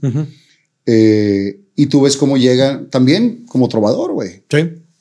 Y es un buen músico, aparte. Sí. Un músico estudiado de la, de la Carmen Romano. Eh, y otros como Zagar que le empiezan a reventar y todos empiezan a agarrar su, su rumbo. ¿Por qué decides salirte de Unicornio? Fíjate que. ¿Cómo? Fue- una, una vez que. Por, por la competencia, ya de repente te tratan muy bien. Algo hice, no sé qué, que a lo mejor ya no, ya no era como eh, de los preferidos, si se puede decir así, ¿no? Alguien me platicó que, que ellos habían sentido que cuando ya estaba haciendo televisión ahí con ustedes, Ujú. se me había subido. Entonces, ¿qué digo? Pues, pues qué, Pues, güey. se te sube, eh? Pues qué. Pero ellos pensaban eso. Entonces me empiezan a programar miércoles con 14 gentes, jueves a las 10 con 28 gentes. Y yo decía, digo, está bien, pero digo, tengo 15 años, ya pagué piso, güey. Denme tantito cariñito. Ya ni siquiera yo estaba buscando ganar más, era trabajar. Y, y que finalmente en ese momento lo que necesitabas era escenario en un día bueno para que te contraten para los diciembre, Exacto. para los 10 de mayo, para todo este rollo. Exacto, exacto. Eh, Platicaba hace poquito con, con Oscar. Eh, le decías que antes el aparador era el escenario. Ujú. Ahorita ya nadie quiere ir a los bares a que le pagues un sueldo. Todos quieren ir a puerta porque todos hacen redes y, y el público ya lo tienen hecho, güey. Así es. Entonces, está bien cabrón pagar el sueldito que antes era, pues es para pagar piso para que te vean y tengas un chingo de jale. Así es. Y ahorita dices, ay cabrón, si no voy a puerta no voy. y, se, y es un- se ha transformado también. Muy, el modelo de negocio hoy es bien diferente. Totalmente, ¿Qué digo? güey. Que hay, hay chavos bastante competitivos que si van por el sueldo, ¿no? No, claro. Y está. también, y también es parte de, y también es pagar piso, güey. Claro. Porque tampoco el tener tus redes te asegura el, el éxito. Entonces, hay Teniendo mucha- redes, de repente vas y Sí, te, te la se pellizcas. Sí. Digo, no me ha tocado, pero te los. Salte tantito. Salte a Victoria. Oye, Compadre, Allende, güey, no te tan lejos, güey. Saltillo, güey. Fuimos, fuimos y yo. Nos tocó un día bien feo, güey. Esos que llovió, sí, sí, sí. aire y la todo está en contra jalar. Todo, güey. Sí, sí, sí. Pero Alan nos dijo que va, muy bien. Aquí algo así le entendí. Se me hace que dijo que no iba bien, ¿lo entendiste eso, A lo no? mejor entendí ese pedo. A lo mejor dijo, ni vengan hijos de pinche madre", pero no lo entendí. Llegamos Chilinflas y yo. Y entra eh, Eddie, el carnal de, de Chilinflas, que ya ves que es medio intenso. Sí. Está de la chingada, está de la chingada. No, no, no, no. Está, está, está solo este pedo, está solo este pedo. Y entramos. Como un comediante de México. Está hasta la verga. Así es cuenta.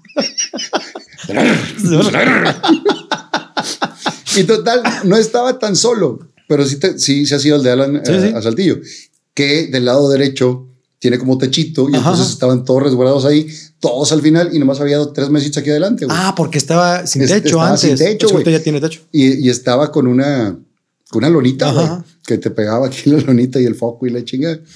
Total, como quiera salió, como quiera nos divertimos y como quiera se divirtió la gente. Pero no la revientes en todos los eventos, Sí, güey. no, o sea, no. siempre tiene que haber unas para atrás. Platiqué también una, eh, un 10 de mayo, me dice Chilinflas. Yo la neta jalo en la parte de comedia para ayudar a Chilinflas. Claro, yo te entiendo. Porque... Solito no, solito no. Para que, para que tenga chamba el muchacho.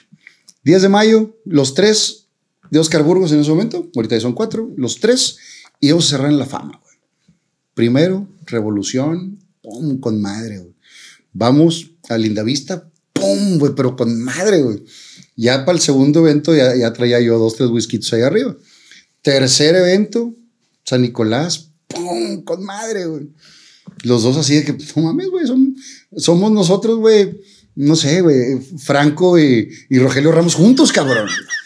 Llegamos a la fama, güey, tronado y sin reízas, güey. El mismo día, Sí.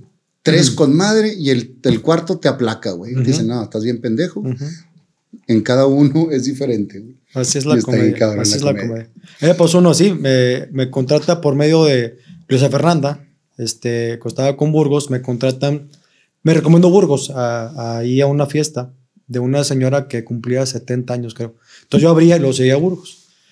Y este, y entro y ¿cómo están? Y cuento por un chiste, se risas y nomás se reía el que me había contratado. Las demás eran puras señoras, sí, setentonas todas, ya viejitas. Y este, y una, ¿qué show tan aburrido? y, Cabrón. y luego ya con ustedes a los 12 minutos, Luis Miguel, a ver si con esto para agancharlas y, y una, ya quisiera este, parece ser Luis Miguel, o sea, esa viejita tirando cagada, güey.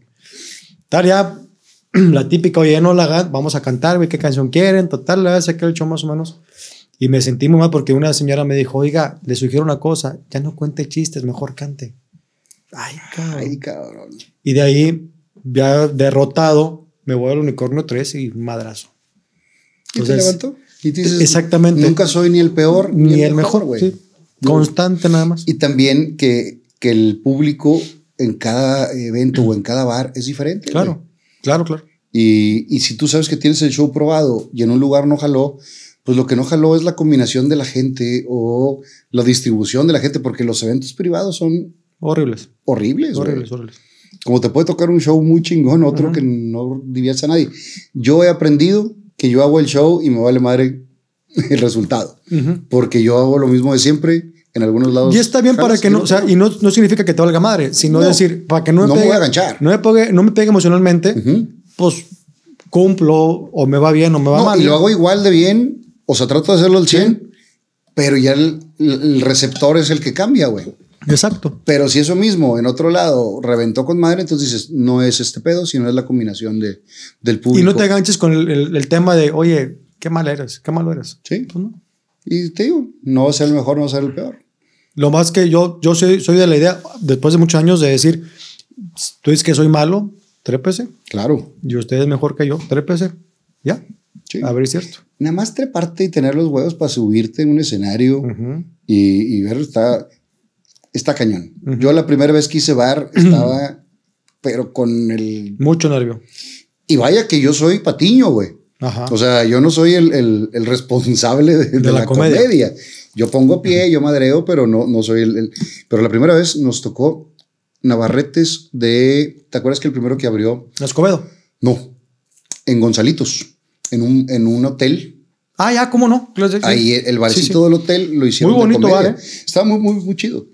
Y la primera vez que me subo estaba yo que me temblaban las patas, güey. Con chingo mil años en el medio, pero me temblaban las patas arriba de un escenario y había 25 personas. Así es. Pero está muy cañón. Compadre, Salud. Salud. Saludcita. Un placer. ¿Ya nos vamos? ¿qué? No. Ah, ok, ok. No, esto es para hacer una pausita para hacer pipí, Bien. para más. Ok. Y ya. Les quiero recomendar que visiten la Matriarca Antojería. Tienen una gran variedad de comida mexicana.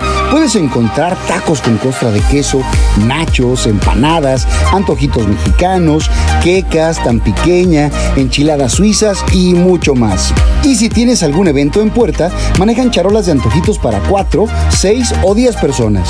Y tienen unos postres deliciosos, el mejor pan de lote que he probado y unos brownies que no puedes dejar de degustar. Y los miércoles son de 2 por 1 en postres. ¡Te esperamos!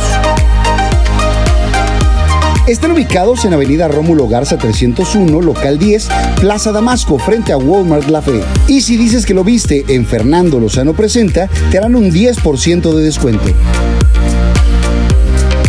Así que ya lo sabes, te esperamos en Avenida Rómulo Garza 301, local 10, Plaza Damasco, frente a Walmart de La Fe, la matriarca antojería.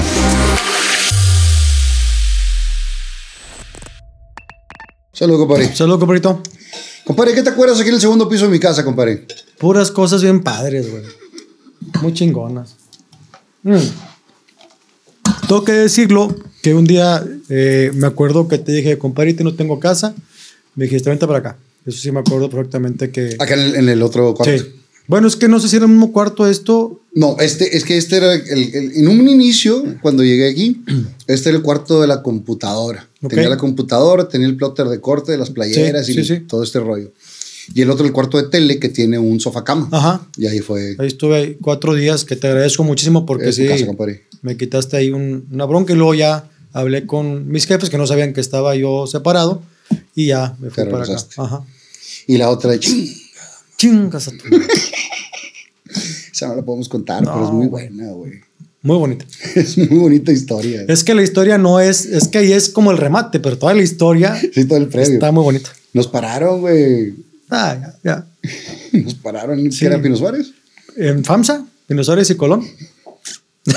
en fin, Continuamos. sí, Antes de que te salías de unicornio, estuvimos haciendo cosas en la televisión. sí, señor. Porque te integras con nosotros en Qué Noche Intensa Sí. para escribir, güey. O sea, te gustaba también la Cosa parte de, que de agradezco escribir. muchísimo. Fíjate que ahorita que venía para acá, para, para contigo, venía yo pensando, si tú me preguntaras, ¿a quién agradeces? Y hay mucha gente a quien agradecerle. En su momento, a mí siempre me gustó la televisión, pero yo decía, no tengo, no estudio comunicación, no tengo los medios, no sé. Y, y al final de cuentas, pues eh, cuando Compirre, eh, que era conocido mío antes, yo considero que es mi amigo, pero cuando Compirre era la, la- jefe de producción, yo voy a proponerle un programa. Y yo dije, ¿qué, qué güey soy? Porque me dijo Compirre, es que el pedo está así, así, y lo que tú quieres no, no es. Y yo creo que ahí mi entrada hubiera sido, quiero aprender a hacer televisión. Dame chance, enséñame cómo. Y a lo mejor hubiera sido un- mi entrada diferente. En fin, no me arrepiento, pero sí, tengo que agradecer primero a, a Pino y a Marlon, que fueron los que me integraron a la televisión, a ti también, que fuiste una parte importante, a Burgos, Toño Nelly, creo que son los que han estado eh, muy al pendiente mío en ese sentido de la tele. Entonces, como apunte, sí agradezco mucho eso. Porque estabas Esa historia es muy buena, la de Mayito, güey. Muy bonita. La de Mayito está con madre. Muy bonita. Castigos, paz descanse. Porque consultabas de, de dentista. Estabas en radio con Toño. Sí, en la mañana. Estabas en radio con, con Toño. De 8 a 9. Eh, nos escribías también cosas para que Noche Intensa, para los sketches que hacíamos y demás, aparte de la comedia.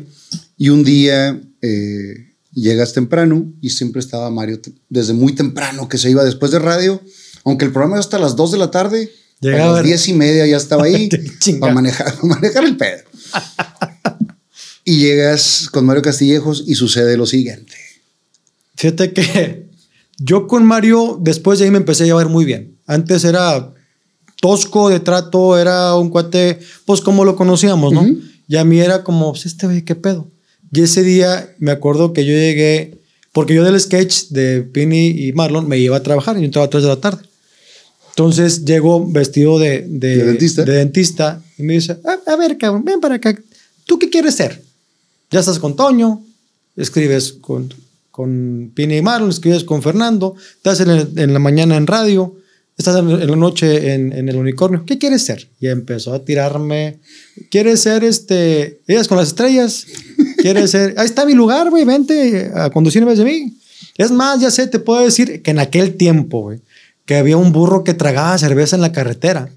Y eso me caló. Dijo, ah, puede ser el burro la carretera. Yo dije, "Hijo de tu pinche madre. Y yo la traía aquí, pero que no la voy a decir. No la voy a decir. No sé qué tira, madre me tira. Le dije, no, Mario, ya sé qué quiero ser, güey. Quiero ser presidente de Tigres y que me mandan la chingada en tres días.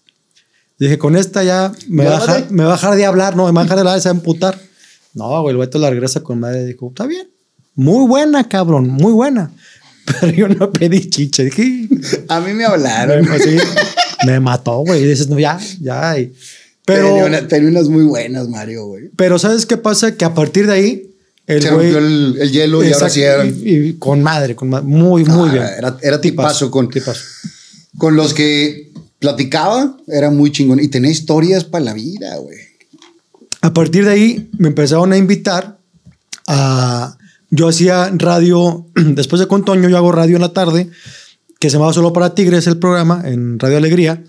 Entonces, de cierta forma, para tener información yo de Tigres, pues me iba a los entrenamientos y a partir de ahí Toño y Mario me invitaban al San Carlos, porque ellos hacían la, La comida- previa. la previa con los que venían de México. De ahí conocía al Perro Bermúdez y conocía a Pietra Santa, conocía a Sague.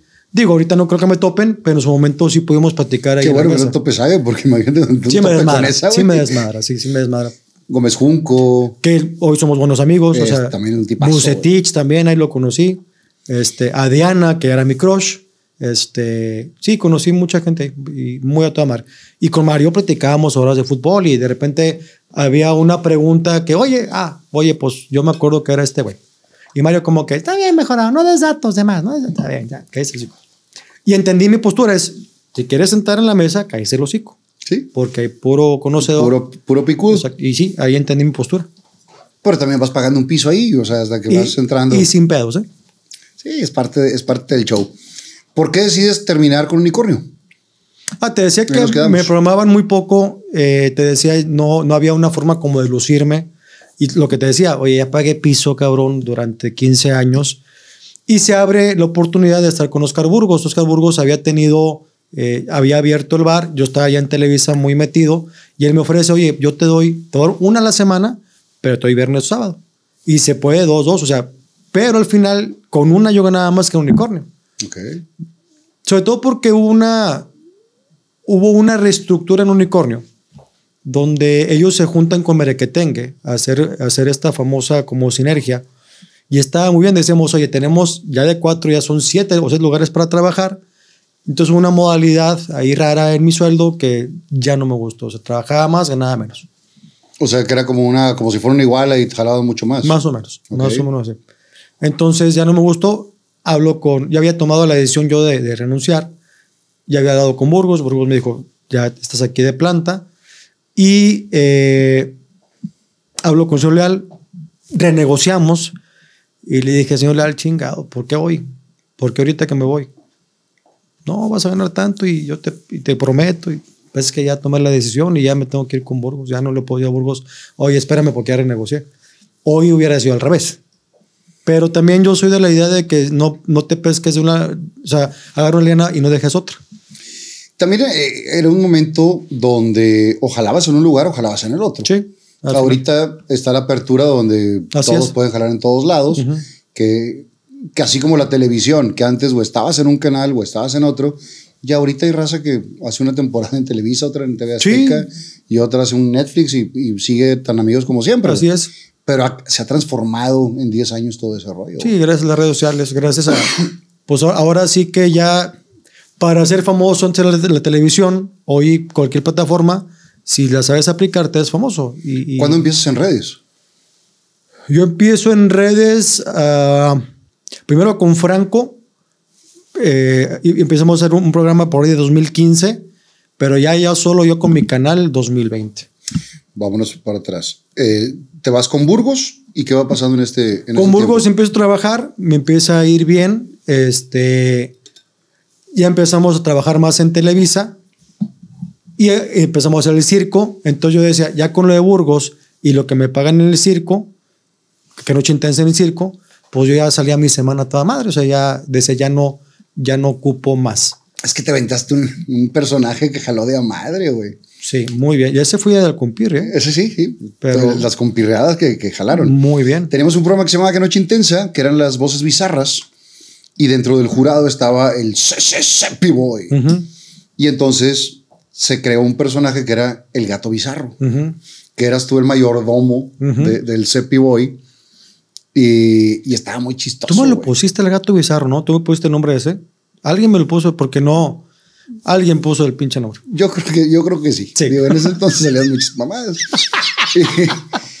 Pero la gente fue- dices, no mames, lo que no te conocieron en otro programa donde estabas jalando, pero un personaje te, te jala y entonces nos íbamos al circo, Sí. eh, nos íbamos, tú eras de base, de cajón conmigo, cuando, cuando era mi jale, cuando era Burgos, no sé si ibas con ellos, No, ¿no? con Bruno. pero acá iba Carlita Luna, pues descanse, Sí. eh, iba, ibas tú, iba Omar Omar. y... Por alguna, alguna función fue también Brincos y Eras. Neta. Sí, sí. Y, y le dijeron, oye, Brincos, y bien, ¿eh? Oye, Brincos, sabemos que tu show está así como que, además que aquí hay niños. Y lo manejó Sí, pues, bien todas, profesional, muy bien. Eso no me acuerdo, güey. Esto Brincos y Eras, me acuerdo perfectamente de él. Como también cuando me dijo eh, Franco, que mi, mi imagen de Franco es cuando empezó en este reality que hicimos de los comediantes, ¿te acuerdas? Sí, sí. Que se llamaba Reyes de la Comedia. y, y él dice, no, antes fue a tocar la guitarra en una serenata en Gente Regia, güey. Yo no me acordaba de, Yo de esa, tampoco. pero lo traté chido. Sí, Sí, gracias a Dios. la bueno. No, porque digo, la neta siempre. Yo siempre lo he sido así, sí. Siempre, siempre lo he hecho.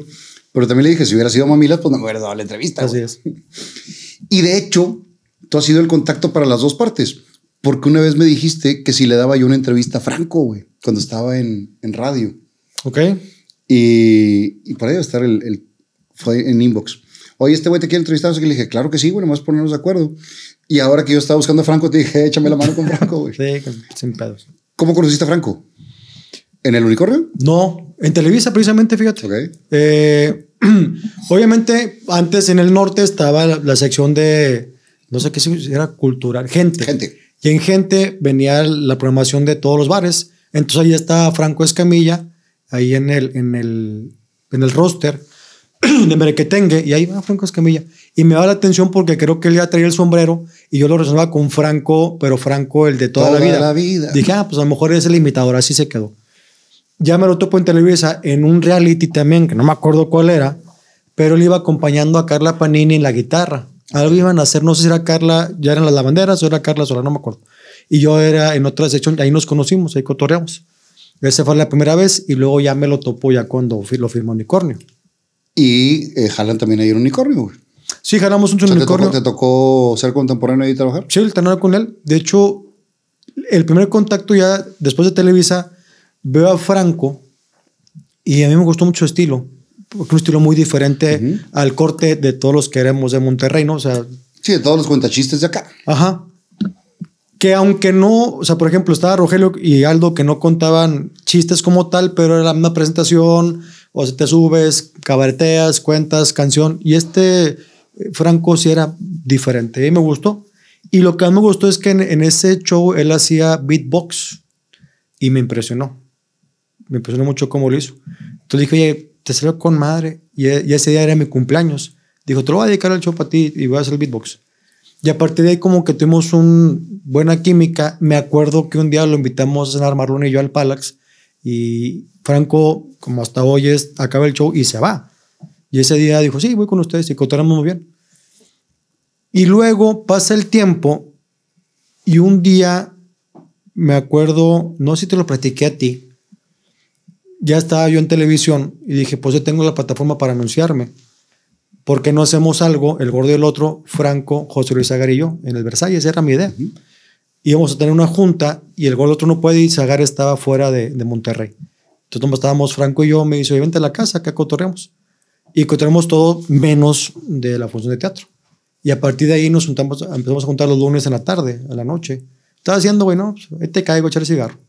Y así empezamos a convivir, soñando. Y me acuerdo que un día este, le dije, oye, yo tengo, tengo un contacto en el 28, que era Ito Ribarría y Gustavo Iglesias. A lo mejor ahí déjame decirle si podemos hacer algo tú y yo. Y quedó en a ver si hacemos. En a ver si hacemos Ajá, algo. Y sí, no pasó nada. Eh, estuviste en Gente Regia también. Sí. Estuve en Gente Regia, ¿qué sería? 2008. Fue, ¿qué, ¿Qué año saliste tú de Gente Regia? 2010. Bueno, entonces yo empecé en el 2007 en Que Noche Intensa Ujú. y estaba haciendo la producción de los sketches y de repente pido malamente, güey. Bueno, bueno y mal. De Ana, Ana, ¿Valdés? Ana Valdés me dice, oye, ¿por qué no es una sección de novelas, güey? Yo, ah, pues, y se lo pongo el compirre y me dice, va, dale. Pero yo no sé lo que era la conducción. Yo pensé que era, yo te veía, pues es bien fácil, güey. Mi compadre lo hace, es muy fácil. Ya cuando estás al aire y que dices, tienes un minuto para decir el rollo y a los 20 se te acaba, ahí cabrón. Ahí empecé a decir, este pedo no está fácil, el ser conductor. Sin embargo, pues ahí estuve en Gente Regia, yo creo, en tu salida. Estuve contigo mejor un par de meses. Sales tú de Gente Regia, me tocó estar en tu despedida cuando te fuiste a TV Azteca. Y Y te quedas un rato más. me quedo un rato más. Y de repente me dicen, hasta aquí, ya hasta aquí. Así. Un día me dicen, ya no vas. Y ya no fui. Como que le dije al compadre, no, o sea, tampoco. Tampoco era como tu pasión, güey. O sea, creo que te pasó como me pasó a mí también con las novelas. Yo quería ser actor de novelas hasta que estuve en una novela, güey. Y que vi que no era lo que me gustaba. Estar todo el día en un foro, estar todo el tiempo. A mí, así. ¿sabes que Sí me gustó. Yo sí, sí mi idea era tratar de ser conductor, pero yo creo que ese pedo se tiene que aprender y, pero no en un canal de televisión en tela abierta. O sea, yo creo que a lo mejor había aprender en, en otra parte, echando a perder, y a lo mejor ya estar en cámaras. A lo mejor hoy que tengo ya el contacto con la cámara más seguido puede ser. No lo sé. Pero ahora ya no quieres. Pues, no, digo, a mí siempre el sumar y hoy, si hay una lana de por medio, claro que me encantaría, pero no habido la oportunidad y, y- y no la estoy buscando. Si alguien dice, oye, nos late este güey por alguna razón, pues sí me gustaría hacer televisión abierta. Eh, después viene a través de, de las redes de Franco ese, ese programa que dices, 2015. Fíjate, por medio, híjole, no me acuerdo cómo se llama este cuate. El dueño se apellida Mantecón. René. René Mantecón. A, tra- a través de René Mantecón, un productor de ahí dice, oye, vamos a abrir un canal que se llama triunfando.com. Este, quiero que hagas un programa. Dije, "Ah, ¿programa de qué? Pues, el que se te ocurra, hazlo, porque vamos a tener un canal abierto 24 horas y no sé qué te... Para esto, antes, el compirri me encarga un piloto. Vamos a hacer un piloto. Hazme un piloto, a ver. Entonces dije, yo solo no lo puedo hacer. O sea, eso lo aprendí en televisión. Si quieres hacer algo, ocupas eh, gente, creativos y un productor. Entonces, en su tiempo le dije a, a este Gilberto Briones, apóyame con esto. Y eh, me traigo a Zagar, le dije a Zagar, oye, a un piloto para Televisa, a Franco Escamilla, y nos trajimos a escondidas, perdón, a Red Fernández. Por medio de Carmen Maldonado en paz descanse, le dice, oye, vamos a hacer un piloto, como es una conductora. Viene Red, hacemos el piloto, nos gustó, pero creo que a Compiri no, porque ahí se quedó, ahí se quedó enlatado. Hicimos un piloto así como, creo que duraba el programa media hora, ¿no? Ya eran ¿Pero que programas- era sketches? Sketches. Así era. Los conductores éramos Arlette y yo, de Metiche Zagar, de Metiche Franco, y luego hacíamos sketches. Unos- Ah, como... la hora pico, haz de cuenta. No empujen. Una madre así, exactamente. Y ahí quedó, Modernizado. ahí quedó enlatado, no supe ya porque, bueno, ya ves que yo lo entiendo. Vamos a ver qué pasa y, y ahí se quedó. Y fue el último proyecto que hice en Televisa. Luego me mandan a ayudarle a, a Fer de León a hacer este, TV Kids con Oscar Burgos y con eh, Julie. Julie y con Multichambas. Hicimos tres, cuatro programas y ya. Dije, bueno, pues ahí, ahí nos vamos, ahí acabé Televisa. A lo que voy, cuando hacemos trimundo.com, le digo a Franco, y ayúdame, vamos a hacer un, se me ocurre hacer este programa, vamos a hacer un, entrevistas, un magazine, ¿no? Entrevistas, este, un invitado. La idea era tener un invitado desconocido, psicólogo, doctor, lo que sea, y luego un compañero comediante. Hacer dinámica, un monologuito, tan. Y nos habían, digo, lo digo como, como es, nos habían prometido cosas que luego no ocurrieron, como vas a tener editores a tu cargo, vas a tener, y, y desafortunadamente por cuestiones ajenas al, al canal no lo tuvimos. Viene diciembre y en diciembre dice Franco, yo ya no puedo ir al, al- al programa. Le dije, pues yo tampoco. Y pues renunciamos. Franco se va a hacer sus eventos, yo también. Y en enero me habla Franco y me dice, oye, quiero platicar contigo. Tengo un canal de YouTube. Este, le voy a poner, primero, soy Franco, vamos a hacer lo que hacemos allá, pero en mi canal. Dije, va, güey. Y ahí empezamos a hacer también algunos sketchitos y cosas que a la gente no le gustaba porque, Franco, monólogos, güey, lo tuyos monólogos, esta madre de andar haciendo sketches no vale madre. Todavía no se hace viral. Ya andaba, ya no viral como tal, pero él acaba de estar en, en Están Parados. Ya están parados, sí. que fue lo que lo puso en el, en el Exactamente. mapa grande en ese momento. Exactamente, sí. De hecho, Pero eh, era un güey muy visionario que le estaba apostando a las redes. claro, fue el primero. O sea, de- desde antes le estaba apostando a las redes. Y que, que aquí me dijo también Rogelio Ramos que, que les decía esto de las redes y que dijeron que tiene este güey, ¿va? Y ahorita dices, entramos muy tarde. Un día me dijo Rogelio, me habló por teléfono, me dijo, ¿qué está haciendo Franco, güey? Dije, soy su metido de redes, güey. No, cabrón, no, yo, no, de por sí todo el mundo me copia y la chingada, y yo no, y no, y no. Dije, pues es que esa es la fórmula, güey. Y sí, Rogelio estuvo un tiempo como renuente a eso, hasta que vio que, pues, aunque te copian muchas veces, la gente sabe quién es el original. Y, y hoy- Sí, en el caso de Rogelio fue hasta que su hijo le estuvo engrosando de que entrara a las redes y, y que la pandemia también lo, lo obligó a, claro, pero se transformó esa parte porque antes querías ver un comediante, tenías que ir al bar y ahí te acordabas después de algún chiste. exacto. pero ahorita te obliga a escribir más, te obliga a sacar más cosas y empiezas con este programa que se llamaba con Franco, Permítame permítame ser franco primero. que hacían sketchitos. Nada más. Y luego, Franco, la eso fue en enero del 2014, me parece. Seguimos conviviendo, él ya está em- empezando a hacer sus giritas. No es cierto, eran giras, pero a Tijuana y te regresas, y a lo mejor a Cozumel te regresas. Y un día me dice, oye, ya invité a varias personas y no pueden. ¿Tú me puedes acompañar a Zacatecas a un bar? Pues sí, güey. Y te pagó lo del bar. Sí, él sabe cuánto ganaba. Y te pagó viáticos. Le dije, no tengo bronca, güey. O sea, con ir y presentarme en Zacatecas y que me conozcan y a lo mejor el bar otro día me habla, pues para mí yo a toda madre. Claro, y si sale un privadito, A cualquier tomar. cosa. Y me pagó mucho más de lo del bar. Dije, oye, güey, se te cayó. No, no, no hay pedo. Ah, cabrón, güey. Te agradezco mucho. Y luego me invita luego a hacer Aguascalientes y Zacatecas, que ese fue un desmadre en Aguascalientes, porque obviamente el, dueño del bar no lo tenía abierto el bar más que para eventos privados. Ahí conocimos a Brian Andrade en Zacatecas y le dice Franco, te encargo que me hagas otro evento. Y hicimos Zacatecas, igual en el de Niro, y luego en Agu- Aguascalientes. Brian habla, habla con el Aguascalientes y le dice, oye, este, traigo a Franco Escamilla. a- ¿Quién es Franco Escamilla, güey? Un comediante que lo está rompiendo. Pues está bien, abrió el bar, lo abrió para 250 personas y se preparó para 250 personas. La gente llegó desde las 8, de tal suerte que para las 10 ya no- ya no había alcohol. Ok. Y empezamos hasta las 11 de la noche, 11 y media. Desmadre. Un desmadre terrible. Pero bueno, sacamos el show adelante. Eso fue así por noviembre. En enero me dice, voy a Guadalajara. Le dije, yo te acompaño, yo pago mi vuelo y también me presento. Entonces hicimos Guadalajara de Jiquic y en febrero me dice, oye, ya tengo no sé cuántos correos. Así todos estos eran 500 correos para Brian Andrade, ya es nuestro representante. Y prepárate a Brian para que ya te dé las fechas. Dije, ah, pues ha de ser. No, güey. Era la mitad del año ya cubierto. Entonces, enero de 2015 empecé yo con Franco a hacer gira. Febrero de 2015 me dijo, un año te prometo chamba. Y me la cumplió. Todo un año de chamba ahí con Franco. Nunca habías ganado tanta lana de la comedia, güey. No. O sea, un diciembre. Sí. Pero, Pero que era constante. Sí, sí, un año, un año. Sí, sí, sí. Sí, sí, hay varias cosas, sí, y agradezco muchísimo que me haya tomado en cuenta todo el año. Y agarras más seguridad.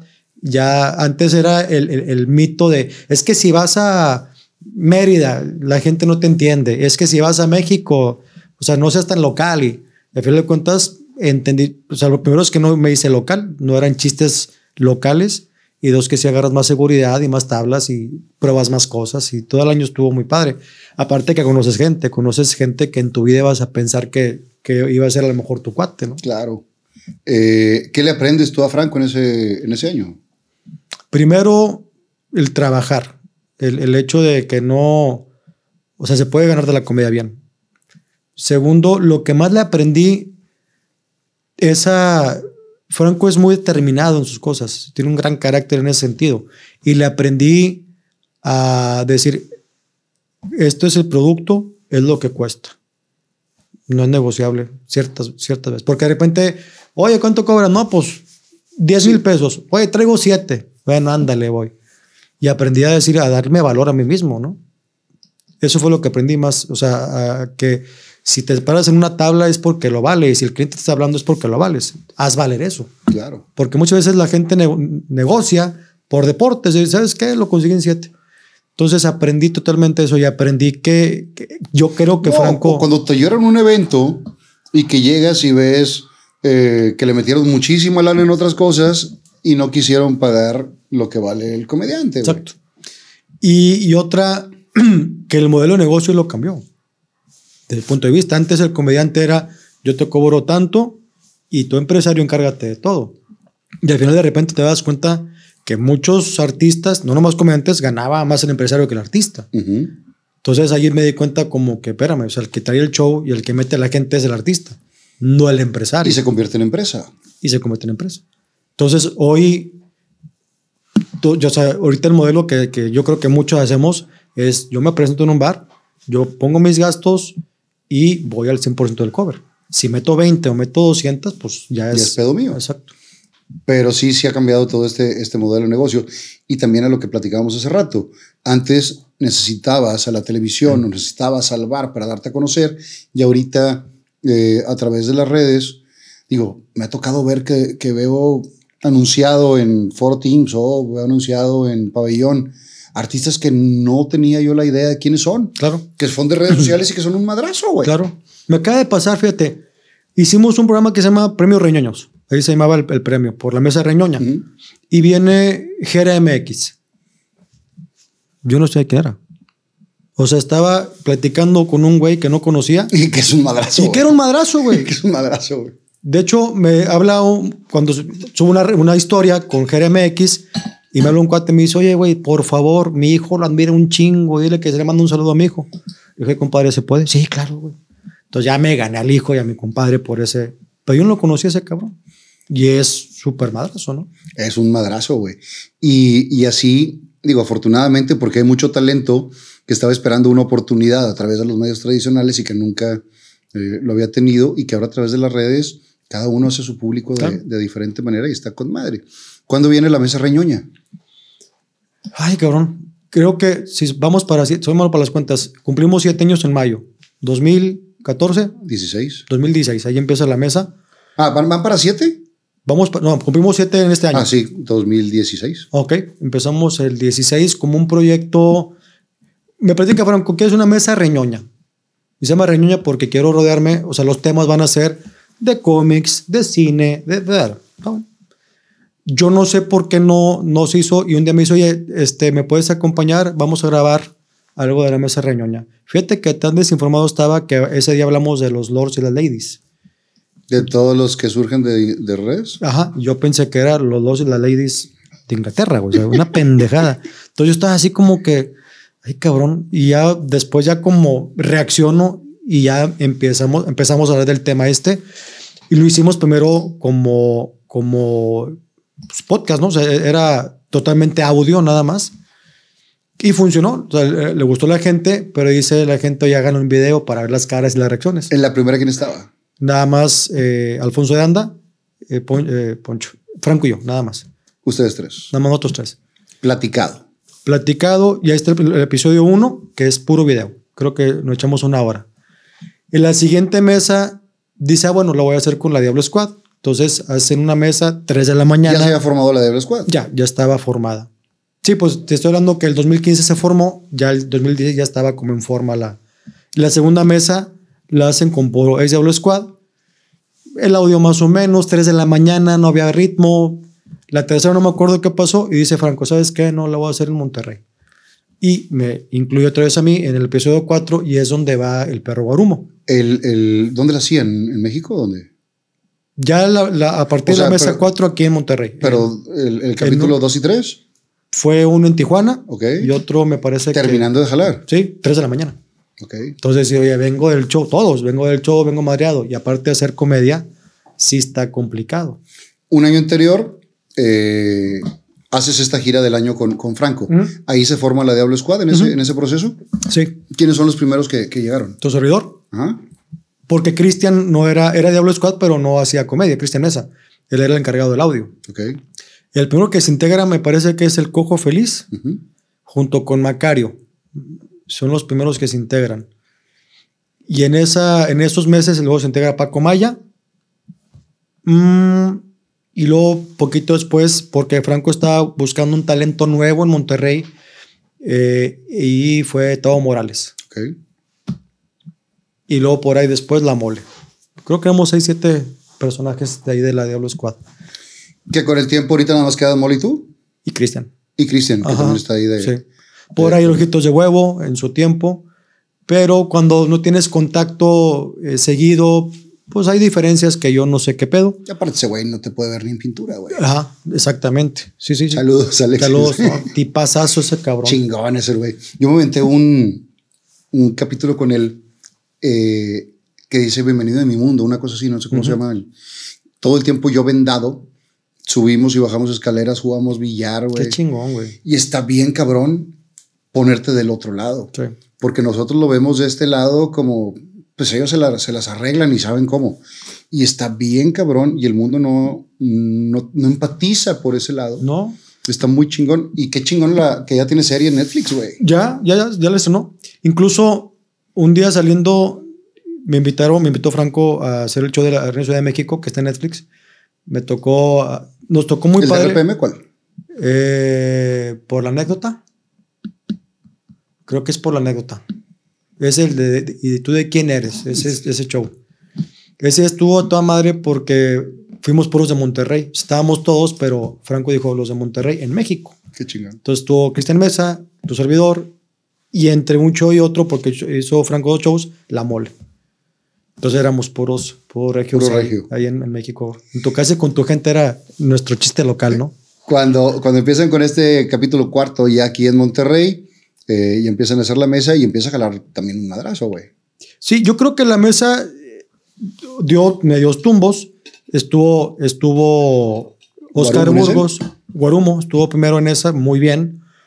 Y luego ya la siguiente ya, porque era pantalla verde, ahí hacíamos algunas cosas, luego ya la pinta de negro con escenografía y es la mesa que conoces. Pero yo creo que sí, la, la mesa se hizo mucho más divertida cuando entró la mole. La mole, pinche elementazo cabrón. Está bien cabrón. Muy cabrón. Y él entró en la mesa número 8.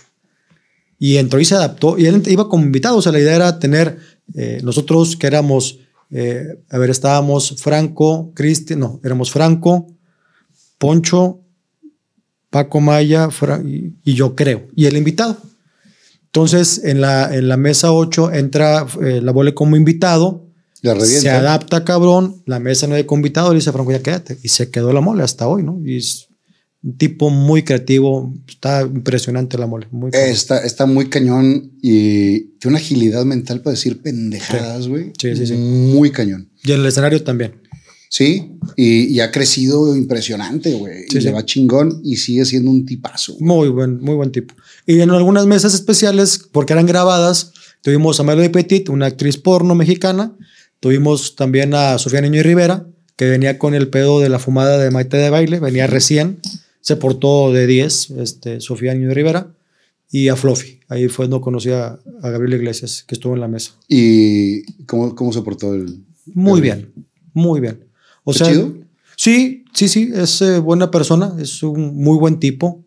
Eh, yo entiendo de cierta forma, mejor por el idioma o por lo que le ha pasado, es un poco retraído, pero agarra confianza y es un tipazo.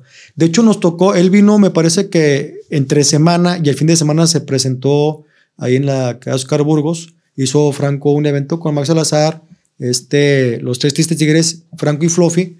Y Fluffy se quedó a tomarse fotos con los 300 que eran ahí. Cabrón. Sí, sí, sí. Un gran tipo, ¿no? Muy cabrón. Digo, para la, la raza que, que no lo ha visto, es uno de los comediantes más influ- influyentes de los Estados Unidos. Del mundo. Del mundo, güey. Sí. Eh, que, que te llena estadios, güey. Y está muy cañón. ¿Qué tan chingón es Fluffy?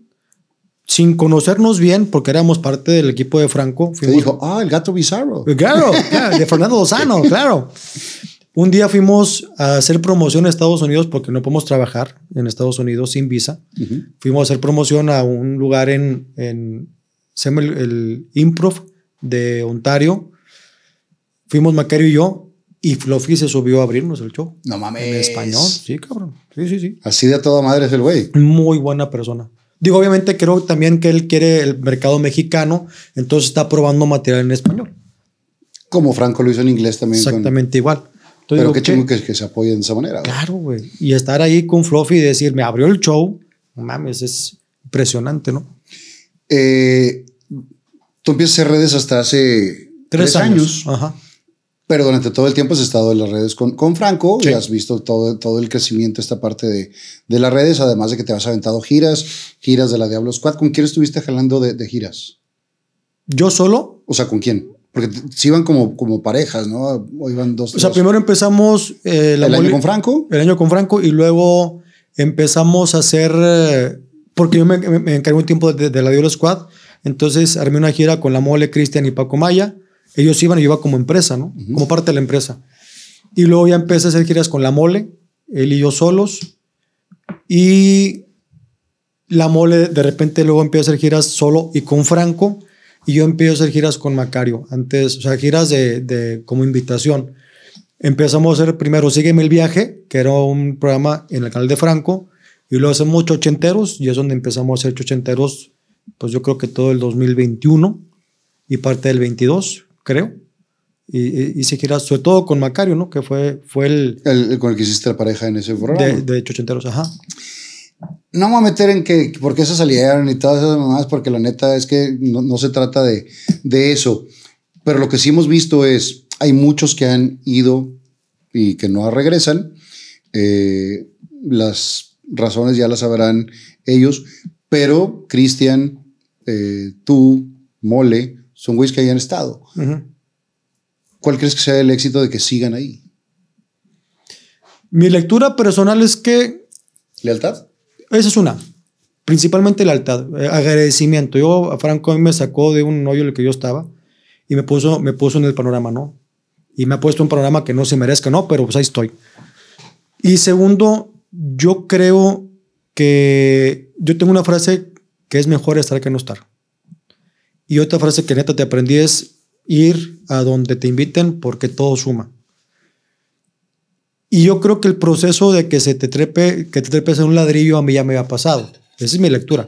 Y a mis compañeros a lo mejor dijeron, ya, Ya soy. ya aquí es suficiente. Yo creo que ya puedo hacer las cosas. Hay que tomar en cuenta que, que Franco ha sido muy tiroteado, incluso por compañeros comediantes. Entonces, pienso que te puede influir cierta información de decir, oye, tú ya estás, güey, ya sepárate, güey, de Franco, ya. Quiero pensar que por ahí vaya el tema, ¿no? No, como he visto, yo no tengo la información de por qué salieron, ni he preguntado, y si pregunto, no me van a contestar, y al final de cuentas no importa. Pero mi lectura creo que puedo hacer esa, decir, yo creo que es mejor estar con Franco no estar, porque es un tipo que se la pasa trabajando mucho y siempre está pensando en cosas y, y proyectos, y yo quiero estar ahí.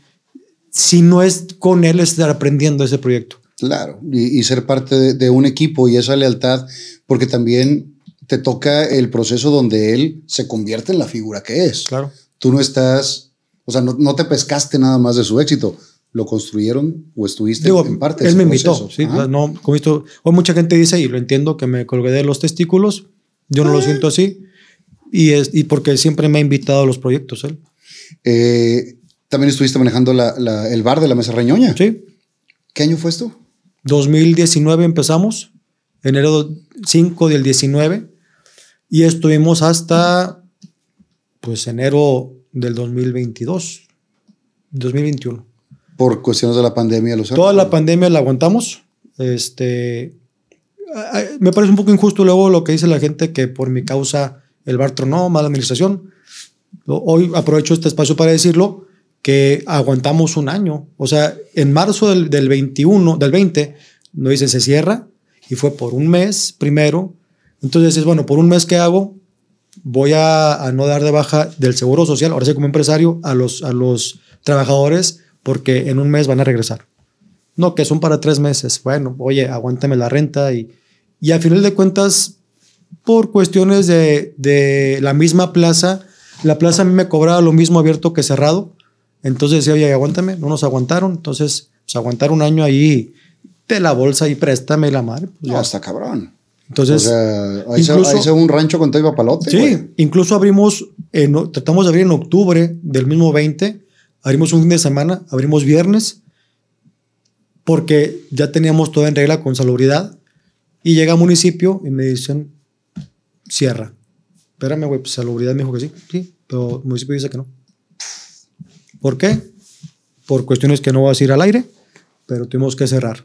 En octubre, entonces octubre, noviembre, diciembre cerrado y Pagando renta pagando renta. y pagando seguros de algunos empleados. Exactamente. Está muy cabrón. No, no, no hay lana que te lo aguante, güey. Y luego hubo una chance de abrir al 30%, pero ya haciendo números, dijimos, O sea, oye, es a lo mejor cerrarlo, güey. sí, y se cerró.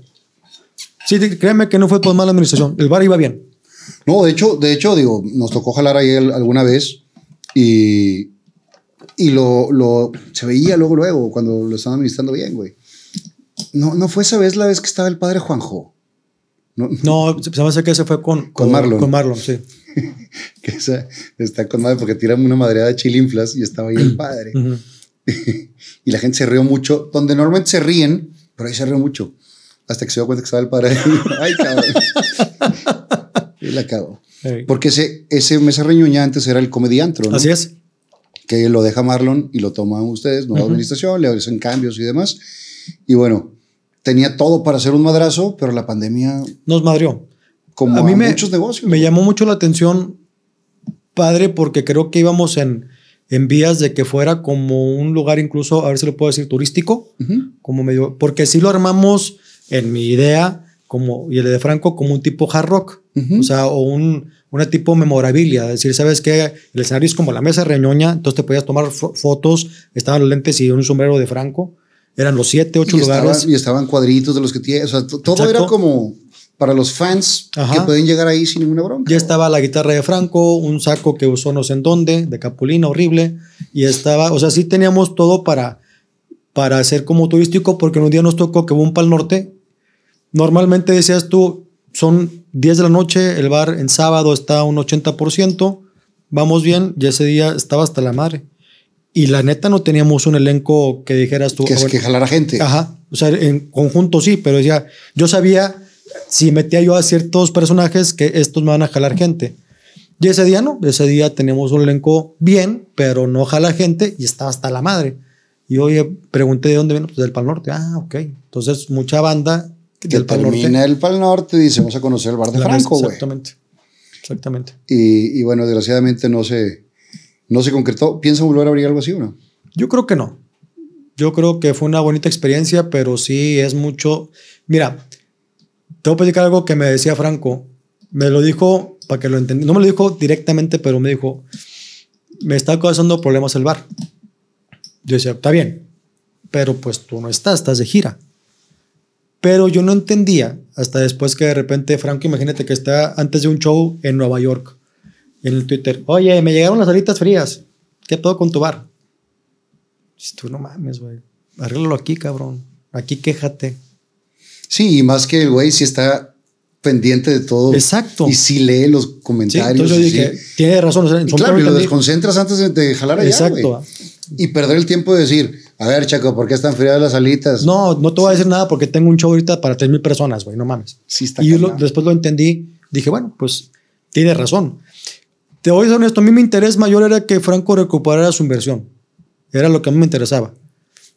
Desafortunadamente se recuperó algo, no al 100%, pero bueno, lo dejamos como una buena experiencia y ya.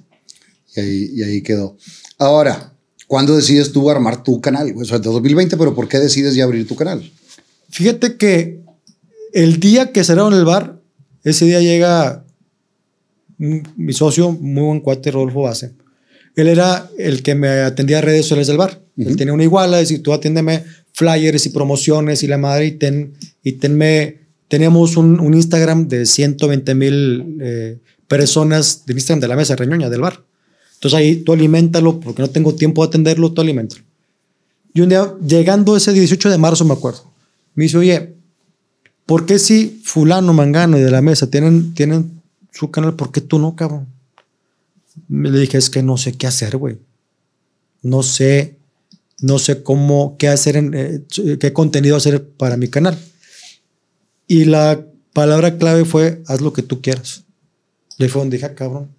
Porque yo sí pensaba, como soy comediante, tengo que tener un grupo de escritores, pagarles y hacer sketches. Y luego, cuando me dijo, haz lo que tú quieras, Dice, ah, ok, estoy abierto a hacer lo que yo quiera. Entonces, lo primero que yo quería hacer era invitarte, oye, compadrito, ¿qué sabes hacer de comer? ¿Qué, te gusta comer? Unas flautas. Ah, bueno, vamos a unas flautas y platícame tu historia. Haciendo flautas. Y se prestaba para el cotorreo. Pero le comento a Franco, me dice, ponte abusado porque hoy nadie va a querer ir al, bar a hacer de comer. O sea, como por la pandemia, hazlo por Zoom. Dije, puta, más fácil, güey. Yo con una llamada le hablo a Rogelio Ramos, Oscar Burgos, a Fernando Lozano. Y a todos los comediantes que conociste en el proceso, que están en Exactamente, la les hablo. México, que están en el todo, Y así fue. Entonces voy a hacer entrevistas porque viendo a mis compañeros decía, según yo, ah, esto, esto fíjate, esta pregunta le faltó desde mi perspectiva, ¿no? Algunas veces que el artista decía, no, es que tuve un problema, le dije, pues ya salimos del problema y bla, bla. ¿Qué problema, güey? Y no les preguntaban. Entonces dije, por ahí me voy a ir. Entonces eh, empecé a hacer entrevistas primero con mis compañeros y sí fueron, me parece que unas, no sé si 10 o 15 entrevistas que hicimos por Zoom.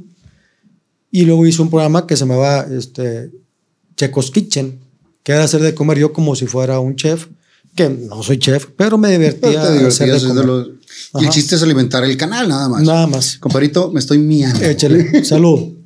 Vamos a un corte, regresamos.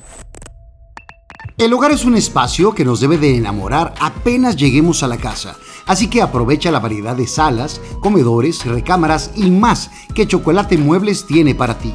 Visítalos en cualquiera de sus tres sucursales, Carretera Nacional, Cumbres o Ruiz Cortines, y menciona que lo viste en Fernando Lozano Presenta para recibir un descuento especial en tu compra.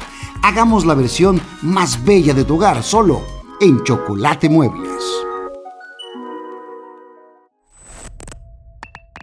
Ah, qué tranquilidad, compadre. Ya, ahora sí, ya. Empiezas con todo este contenido y también empiezas a ver otra oportunidad de negocio, güey. Muy, muy, muy buena. Este. Si a mí, a ser honesto, a mí la pandemia no me pegó. Yo entré shows y, y a lo mejor lo que había quedado, lo- la utilidad del bar, yo había hecho un ahorro y cuando empiezo YouTube, fíjate lo que son las cosas, se me acaba el ahorro porque YouTube, por una cuestión de pandemia, tú ya podías monetizar y mandabas como esa solicitud para que te, te pagaran. Y sí se tardó como unos ocho meses en llegar el primer pago. Pero llega, llega todo junto. Entonces, Llegó el PIN. El famoso PIN. A mí nunca me llegó. No mames. Nunca me llegó. Es que no sé si ese PIN tenías que mandar como el número para que ya, ya fueras. Sí, tiene que llegar, por te llega por correo tradicional. Ajá, ajá. Y luego pones el PIN. A mí ese nunca me llegó, güey. ¿Y cómo artizas? Por medio de eh, YouTube, porque me he dejado. Ah, ok. O sea, el día que. Por eso, por eso lo aguanto, güey, porque. El día que se vaya, se va la Se va monetización. juntas, Ah, exacto, güey. No. Entonces, por eso lo, Cásate. lo, lo quiero mucho. Cásate mi con él. Y toda la lana de, de YouTube, digo, dos, tres mil pesitos. Está bien, güey. Suman. por- pero Suman, suman. suman, claro. Y llegan por, por medio de, de mi dejado en YouTube.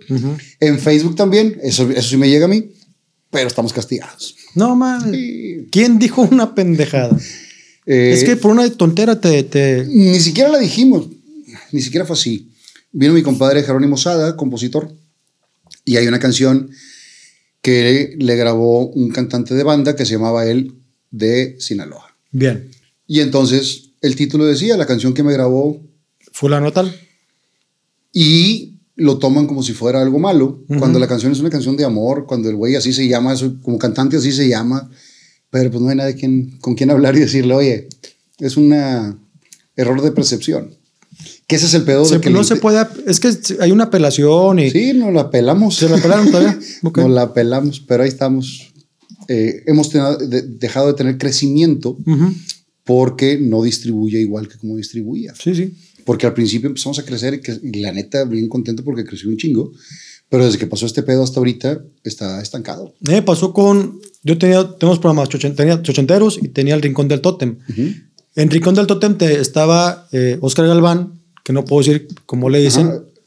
Este, El desvivido. El, desvivido. Teníamos a Tucán Guzmán, que es un chavo con capacidades diferentes en teoría, y yo que también tengo mis capacidades diferentes. Entonces había una sección del, del show que me daba mucha risa porque nos agasajábamos al Tucán Guzmán. El muerto empezaba así como... ¿Eh? El desvivido. El desvivido, perdón, no- perdón. Eh, empezaba así, a, pues a hablarle así como que, ándale, chiquito", y no sé qué. Me daba mucha risa y por eso sí desmonetizó. También. Sí, por te- temas como de discriminación y cosas así, ¿no? O lo que le pasó a, a Potro con, con Dani Guerra también. Ah, por un, el muñeco. por el muñeco de ventríloco que le hizo así como ¿quién te quiere? ¿quién te quiere? y lo tomó como si fuera un niño, güey. Y pedo grande cuando... Que esa es la, la bronca de la comedia. Sí. Que, y aparte no te dicen exactamente que sí y que no. Ujú. Intuyes. Sí. Pero sí está muy cañón eh, poder hacer, hacer esto. Pero encuentras una oportunidad de negocio, empiezas a ge- generar mucho contenido y ahorita también ya le aprendiste y sacaste Sergio Mojorado clips y no sé qué. Y bla- Claro. diversificar. Por si acaso hay una bronca con uno, te vas con otro. Sí, güey. sí. ¿Qué es lo que más te gusta de, otro- de todo el contenido que has hecho? Yo creo que las entrevistas es eh, lo que más me gusta. ¿El Chacos Friends? El Checos Friends. es el que más me gusta porque tú tienes un concepto de alguien que medio conoces, pero ya que te platica su historia, ay cabrón, o sea, sí, son historias muchas veces bien dramáticas, son historias que, fíjate, yo trato de, de ha habido invitados que vas, vas guiándolos y luego lloran porque hay un momento especial en su vida y te la platican. Y hubo uno que era Código, que es un chavo argentino, rapero, importante. Me dio la entrevista y nos hicimos muy buenos cuates, pero estaba recién nacido mis hijos, tendrían unos 3, 4 meses, y Código me platica que su papá lo corrió porque él quería eh, hacer el sueño de ser rapero. El papá dijo, te vas de la casa y quieres ser rapero. Entonces, la pregunta que le hice es, tú si hoy de Código tuvieras contacto con el niño ese que corrió su papá, ¿qué harías? Porque él una noche durmió en un parque ah, en Buenos Aires, que en invierno es muy frío. Le dijo, le tiraría una, una frazada, un, cobertor. Y ahí me quebró, se quebró y me quebré yo por decir, puta, o sea, tengo un hijo que no me gustaría que viviera eso. Y sí me proyecté ahí y decía, yo sí, ojalá que nunca me pase la desesperación de correr a mi hijo de la casa, ¿no? Entonces ahí fue una combinación de sentimientos y me quebré ahí. Entonces a lo que voy es que Código, el chavo rapero, tiene una historia bien, bien, Fuerte. güey. bien fuerte de chavito, ¿no? Y ahí te vas pues con, con, con muchos invitados que hemos tenido que han tenido una historia bien complicada. Porque digo, generalmente a través de las redes, pues siempre mostramos lo más bonito. güey. Claro. No, no vas a decir cuando no tenías para tragar, cabrón. Así es. Y, y cuando llegas a, a comentarlo, una, sirve como catarsis a los que nos abrimos cuando, cuando hacemos una entrevista y también cuando la escuchas en, o en empatizar, decir, a mí también me pasó, o en comprender lo que está sucediendo y, y que no, no son las mismas vivencias. Eh, ahorita que hablaste de, de tus hijos, ¿cuántos hijos tienes? Tengo tres hijos. Tengo una niña de 15 años ya, eh, que en Televisa un día la llevamos ahí para que Ujú. la conocieran, Carolina. Es de, de una expareja y hoy con mi esposa tengo dos gemelitos, María José y Maximiliano. Eh, que te traen de los No, wiwis. Sí, estoy enamoradísimo de mis hijos. Ya dos años ya están empezando a, a balbucear y hay un- mucha más interacción con ellos y me la paso con madre con ellos. Eh, son niño y niña. Niño y niña, sí. Eh, te das otra oportunidad en el amor, te vuelves a enamorar. Ahora también de una dentista. Sí. ¿Por qué ahora? Es no, no, digo, Ah, porque digo, ¿alguna vez te enamoraste de alguna otra dentista? güey? Sí, Pues, sí, Era sí. con quien convivías, güey. Sí, sí, sí. Sí, este, mi mujer yo la conocí en una clínica y ella es dentista, especialista en endodoncia y, eh, y nos, ay, digo, ayer, no sé cuándo salga esto, ayer 26 de noviembre cumplimos años de casados, ya ocho, Ocho. ocho años de casados. ¿Y los niños de dos? De ¿Se esperaron o batallaron? Batallamos, sí, nos hizo un paro un doctor. Pues es que, güey, ya estás grande, güey. Sí. O sea, No, pero sí, según el doctor, por mi muestra espermática estoy potente. así, Según compadre. el doctor, compadre, yo no sé. Pues si también es amigo tuyo, güey, pues te hace el paro, Sí, güey. ¿verdad? Sí, sí. pero, pero bueno, afortunadamente la ciencia ha avanzado, mucho. Sí, sí. Y Impresionante con eso. muy cañón. Hay una canción que acabo de escuchar en el programa del Potro, que fue Elías Medina. Esa canción se llama El Regalito. Y habla, o esa canción surgió porque Jera, eh, su bajo sexto, estaba batallando. Y es una canción bien bonita para toda la gente que nos está escuchando, que ha vivido eso, porque cada vez se vive más, güey. O sea, desgraciadamente, por cumplir las metas profesionales, o por el estrés que vivimos, o por todo lo que está sucediendo, se posterga más la paternidad y ya cuando lo quieren eh, intentar, ya se batalla mucho más. Y entonces es una canción bien bonita, si la gente la puede escuchar, El Regalito de, de Elías Medina, así la encuentran en Spotify, así la encuentran en, en YouTube, donde tiene toda la ilusión, sobre todo en la época navideña, de pedir este regalo de, de Dios que dice, eh, si ves a Santa Claus, dile que, que nos traiga el regalito para que nos diga papá y mamá. Uy, qué cabrón. Puta, está con madre la, la rola. Y también que la gente sepa que si se batalla, hay soluciones. Claro. Se puede buscar de, de muchas, de muchas maneras. Eh, eres papá por segunda vez. ¿Cuál es la diferencia de cuando fuiste por primera ahora?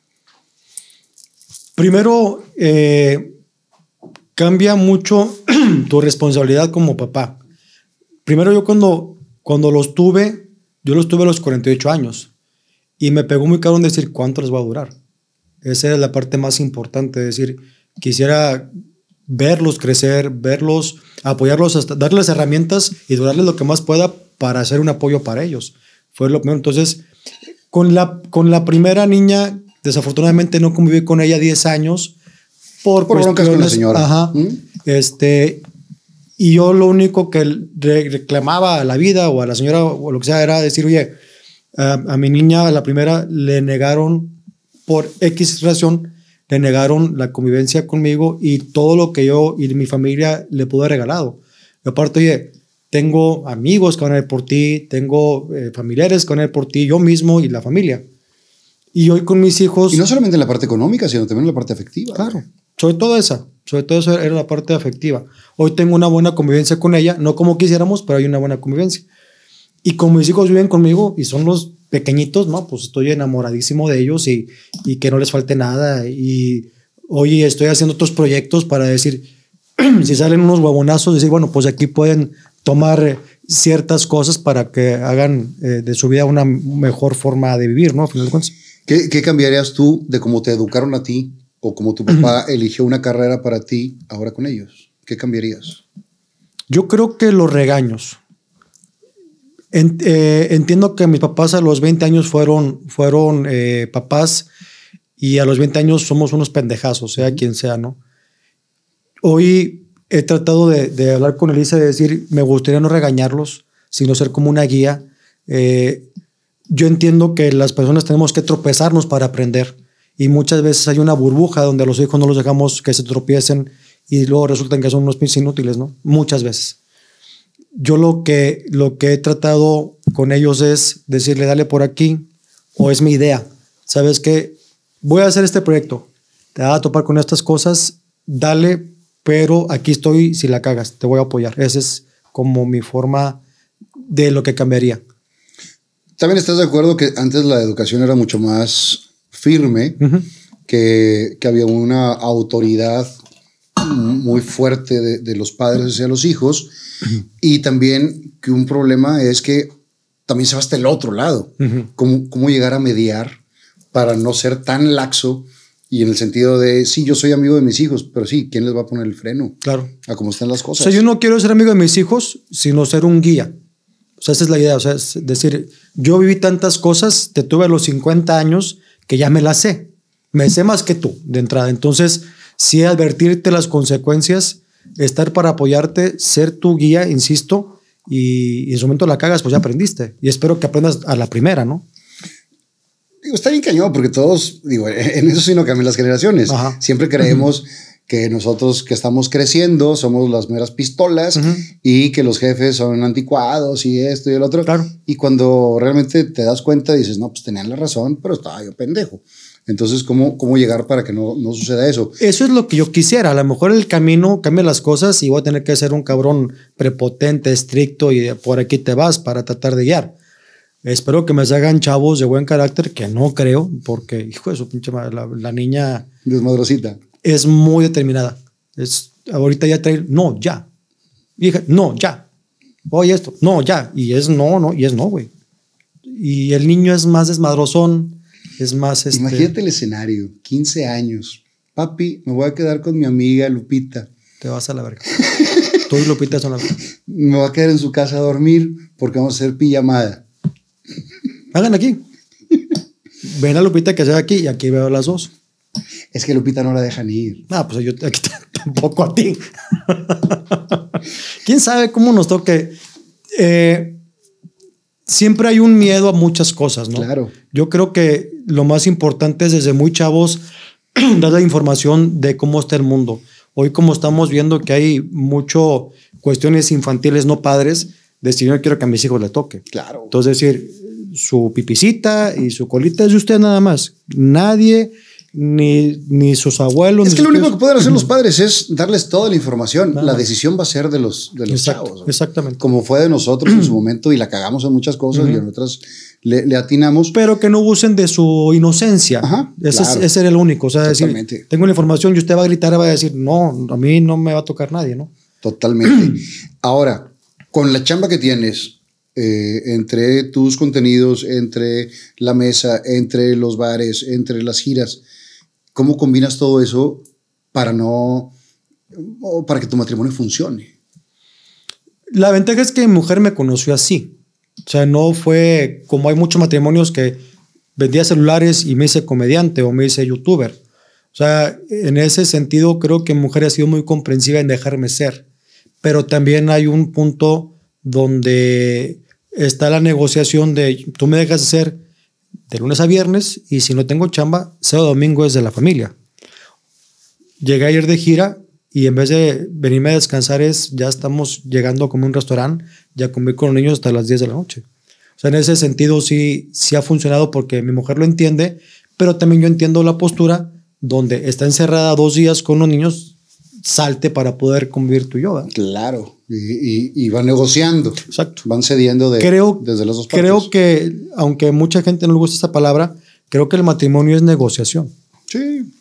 Pues ahí no, no, eh, se, se, puede escuchar mal, pero creo que todas las relaciones tiene que haber una negociación y no estamos hablando de la parte económica, es uh -huh. negociar. Ok, tú haces todo esto, yo necesito esto. Y los dos ceder un, una parte, güey. Claro. Siempre y cuando sean cosas que estén dentro de lo, Así es. de lo normal, porque también negociar, si negocias y sales mal parado en la negociación, después lo vas a reclamar. Uh -huh. Entonces tiene que ver. Es que una, la negociación, eh, lo leí hace poquito, la negociación es eh, win to win, es decir, ganar, ganar, ganar. Uh -huh. Tú ganas, yo gano. Y si O sea, la idea es que de esa negociación, sea cual sea, que se hagan los dos contentos. O sea, que en esa negociación, a ver, ¿qué quieres? ¿Qué quiero? Llegamos a un acuerdo, salimos contentos, va, y ya no se tiene que hablar de, de esta negociación, porque ya una negociación ya no vale. Claro. En ninguna, o sea, en la vida creo que así es. Tú y yo quedamos en un trato y, Y lo vamos a respetar. Eh, tu mujer trabaja también, está Sí. con, con, con la parte eh, dental. ¿Cómo le hacen también con sus tiempos con los niños, güey? O sea, ¿cómo, cómo llegar a esos puntos? ¿Cómo le Tenemos una, eh, hay una niñera que, que está ya al pendiente, pero la que nos ha hecho el paro es mi suegra. Mi suegra, bendita sea, nos ha hecho el paro en estos dos años. Pues, Muy cañón. El 90% de las veces cuando Elisa va a trabajar y yo trabajo, ella está al pendiente, ¿no? Que también es una tranquilidad. Totalmente, totalmente es tranquilo. Este, sí, yo eh, confío mucho en mi suegra de que ella toma buenas decisiones para la educación de los niños, ¿no? Cambiemos hacia la otra parte, a la parte profesional. ¿Quién te gusta en este momento de la comedia, güey? O sea, ¿qué, qué comediantes ves que te gusta consumir? muchos son mexicanos. A mí el humor gringo no sé por qué no. O sea, digo, te confirmo, mexicanos. Creo que el estilo de Franco es un, es un estilo muy cabrón. Lo acabo de ver. Me fui de gira con él este fin de semana y sí tiene un ¿Dónde ritmo. estuvieron? En Los Cabos. Estuvimos en Los Cabos este fin de semana y, y tiene un ritmo impresionante y, es un. Te va llevando y tiene. Practicábamos en, en la cena y alguien, un gran conocido, no voy a decir quién es, pero le decía: Lo que pasa es que tú a una, a una cuestión le sacas todo el provecho, toda la carne, o sea, y, y hay mucha comedia que, que es inesperada. Rogelio Ramos es impresionante. Zagar tiene un ritmo y una simpatía eh, envidiable. Este, creo que hoy son mis, mis top. Vallarta se me hace un tipo muy inteligente, muy bueno. Creo que la India, Yuridia, son así como mis top 5, ¿no? Va- Vaya, para mí, cual- cual- cualquier que suba a un escenario merece mis respetos. Pero, Pero, dentro de tus gustos personales están, son ellos, ajá. están ellos. Y eh, dentro de los programas, ¿qué es lo que más te gusta? Dijiste que, que Checo's Friends Ujú. y El Rincón del Tótem, ¿todavía lo tienes? Todavía son los miércoles. Ajá. Hago un par de veces con Morocco, que Qué chingón es Morocco, güey. Impresionante, impresionante. Es un tipo melómano, es un tipo que le preguntas, oye, compadre, este grupo, ah, mira, taca, taca, y empieza. Y muchas veces, fíjate, normalmente tenemos el programa preparado, oye, vamos a hablar de esto. Por cuestiones de que hicimos la mesa, acabamos de hablar en la mañana y estamos grabando a las 12, oye, ¿de qué hablamos? A ver, güey, de Navidad. Y terminamos hablando de otra mamada. Ya nos vamos por otra parte, ¿no? Y cuando terminamos, que dura una hora el programa, terminamos, oye, güey, una hora de, de Nada. güey. El día que, que fui a Amos, eh, estaba Diego Valleza, el clavadista que se encuadra en la, en la aplicación de, de, la, de Azul. Saludos a, a Diego. Eh, estaba Mole Franco y tu servilleta. Hasta el final del programa dijo, la pregunta cuál era, Sí, güey. no la hizo, güey. Y no, nos fuimos por, por otro lado. Pero la neta es que está, está muy chido. Eh, ¿Cómo manejas el hate? Porque también a través de las redes y sobre todo la raza de la comedia está bien pesado ese rollo. Porque o te aman o te odian. Y te tiran duro. A matar. Y, y, por ejemplo, ahora que, que desgraciadamente se nos fue eh, don Ricardo Cañón, Sí. subes tú a manera de homenaje Ujú. eh, un clip y la gente se te fue encima de hambreado, eh, come cuando hay, y dices, ay cabrón, porque sé que no lo hiciste con esa intención. Sí, ¿no? No, créeme que Coso y yo somos muy amigos. Ricardo, éramos amigos de verdad y, y cada vez, fíjate, un día tuve una entrevista, le dije, "Ve, Cosos, cállale, güey, para una segunda parte de... Normalmente mis entrevistas, cuando te entrevisté la primera vez, es de tu historia de tu vida. Platicar con la persona que hay detrás del personaje. Y esta segunda es, vamos a echar desmadre, vamos a... Es un programa de radio, vamos a echar desmadre. Entonces, venía con don Ricardo y le dije, oye, pues pasen los dos, güey. Se me hizo así como... Y salió una bonita entrevista. Y don Ricardo me dijo, oye, gracias, qué chingón, y mi amigo y la madre. Y, tenemos una buena relación, Ricardo y yo. O sea, más que homenaje para Cosos, era para don Ricardo. O sea, era eh, el hecho de, de lo que platicó Cosos el día que se, que se iba a quedar sin su papá. Porque no lo platicamos eh, en una, en una eh, cena. Le dije, ¿qué vas a hacer, güey? Dijo, no tengo idea, cabrón. No sé, o sea, pero va a llegar un momento, y yo le decía, ni siquiera que tu papá fallezca. O sea, que él diga, Que ya, ya, no me quiero retirar, lo que sea, claro. Y Cos no estaba preparado. Y lo hicimos para eso nada más. Al final, la gente pues tiene un- una opinión que sí duele, pero sí, yo, como tú le dices, mi intención era una buena intención, pues lo dejas ahí. Mira, hace poco, bueno, hace un par, el hate era fuerte, ¿no? Lo que ya sabes, todo lo que ya te han dicho. Y hay un, de repente, tú 10 10 comentarios de hate y ninguno te puede pegar y hay uno que te pega. Descubrí yo, y lo platiqué con alguien, que el hate es alguien que no conoces. Pero que ese comentario te pega, porque como hay un diablo, un demonio en tu mente, ese es tu otro yo, el demonio, el que te juzga. Si es ese güey el que opina, está confirmando lo que tu diablo está diciendo de ti. Entonces ahí fue cuando descubrí que decir, más bien, el que me tire madreada, si decir, pinche naco, pues no, no me ofende. Pinche idiota, no me ofende. Estás colgado luego de Franco, es, ah, cabrón. Porque en su momento a lo mejor lo pensé. Claro. Entonces entendí que el hate es solamente reforzar algo que yo me digo. Sí, eh, la frase es lo que te choca, te checa. Exactamente. Entonces a partir de ahí dije, güey, ya me curé del hate. Ya leo comentarios y bueno, pues ya no, ya no me gancho, ya no me afecta como antes. Y ya estos demonios los estás tratando de apagar para decir, a ver, güey, que tu ángel hable y diga, ¿qué tienes a favor? Pues 25 años de comediante, números en redes, buenos amigos, gente que tú le hablas y, oye, vamos a echar café, echas café. Entonces, eso creo que es lo importante del medio artístico, ¿no? Y, y en general, cuando algo te checa, es arreglarlo nada más. Sí. Y ajustar las, las, las cositas ahí. Es, es tan- las redes son tan buenas en muchos sentidos porque te acercan a todos lados. Pero también hay gente particular que desahoga todas sus frustraciones ahí, güey. Y entonces también tienes que entender que es, somos también un punching bag de repente de todo lo que le pasó en el día. Pero también dices, pues a este lado también hay sentimientos y también soy una persona igual, Claro. güey. Yo siempre lo que he dicho a la, a la raza es, no te gusta, déjalo pasar. Pero estar tratando de eh, ofender a alguien que no ofendes, que, que si se llega a ofender es por, por algunos botoncitos que no les gusta que, que toques. Pero ¿cuál es la intención de eso? Porque en la calle no lo dirías, güey. No, O sea, ¿por, por qué perder ese, ese respeto? Siempre he platicado uno también. Eh, en una ocasión, un expresidente sube eh, que su hija cumplió años en Twitter, ahora ex. Y pone, felicidades, hoy llegas a la edad de las ilusiones, bla, bla, bla. Primer comentario, échala para el sur, güey. Y dices, a ver, es un expresidente. Es- sea afín a tus ideales políticos o no, ¿dónde está el respeto a una investidura, güey? no, no hay. O sea, está muy cañón. Y si perdemos ese respeto entre los demás, estamos jodidos, güey. Y creo que sí tenemos que practicar mucho más la empatía, porque nosotros a lo mejor nos tiran, nos vale madre. Pero tú no sabes un chavito que está reforzando su eh, valor, lo que puede provocar una madre así, güey. Claro, güey. Y, y sí ha pasado. O sea, hay chavos ahorita que ven deprimidos por no, por no tener un like o por no buenos comentarios.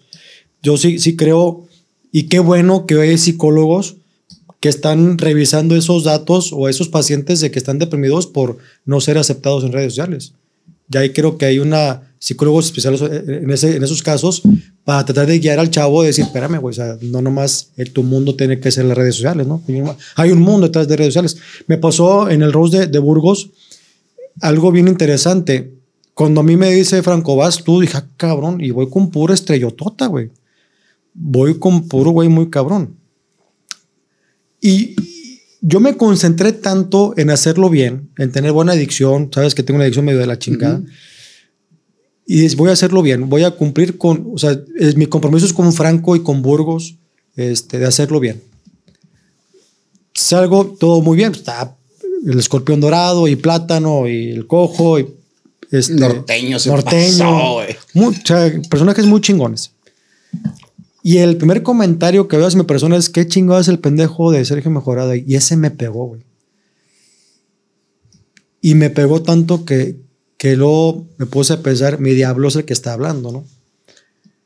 mi, mi mejor solución o medicina fue verlo con mi esposa. Le dije, a ver, vamos a ver el roast. Ya, porque yo no vi muchas cosas, porque estás grabando, no estás, estás de este lado. Cuando ve a mi esposa y dice, oye, escúchale eso a la gente, lo hiciste bien, cumpliste. Entonces ahí fue donde me No, sané. Simplemente, si Franco Escamilla, que estamos hablando del top dentro de la comedia, te está invitando, es por algo, güey. Claro. Digo, si algo sabemos de, de Franco es que le gustan las cosas bien hechas y que si no estuvieras para el nivel ese, no te hubiera invitado, güey. Así es. Te hubiera dicho, eh, Chaco, Gracias. eh, no, no, me coordinas esto y la chinga, pero no Ajá. te, no te mete. Pero si, si él, que le sabe a este pedo y que es el top, te está dando, ¿por qué hacer caso a otra madre? Claro. Pero en su momento sí lo piensas y bueno, y ahorita, insisto, yo estoy más curado. Trato de no leer comentarios. De repente hay una inercia, un morbo de decir, a ver qué dicen, ¿verdad? Pero ya los, los agarro con me- mejor, filosofía, ¿no? Y decir, bueno, pues que Dios te bendiga y qué mala onda o qué buena onda que me dediques tu tiempo para estarme jodiendo. A lo mejor en Facebook es más genérico porque te puede llegar la, el, el video random y tú opinas sin conocerme. Pero ya que opines en mi canal, pues te decir, abriste una cuenta para poderte meter a mi canal para chingarme. Gracias, güey. Gracias por el tiempo, ¿no? Claro. Eh, ¿Cómo fue tu crecimiento en redes? ¿Al cuánto tiempo diste un madrazo? Fíjate que entrevisté por Zoom pues a conocidos míos, a buenos amigos. Eh, empezamos con Franco, que ahí fueron bastante, tú sabes, bastantes vistas. Un madrazo. Este, Rogelio Ramos, Teo González, Roberto Gómez Junco, Toño Nelly, que fue todo por Zoom. Y luego ya podemos hacer entrevistas en el bar. Adrián Marcelo, ah, el Escorpión Dorado, que también dio vistas. Entonces, la- el primer crecimiento me parece que fue a los seis meses, ya con 100 mil suscriptores. Chingón, y ya me llegó la, La la, placa. placa. Ajá. Y de eso nos dio pues para hacer más cosas en el canal.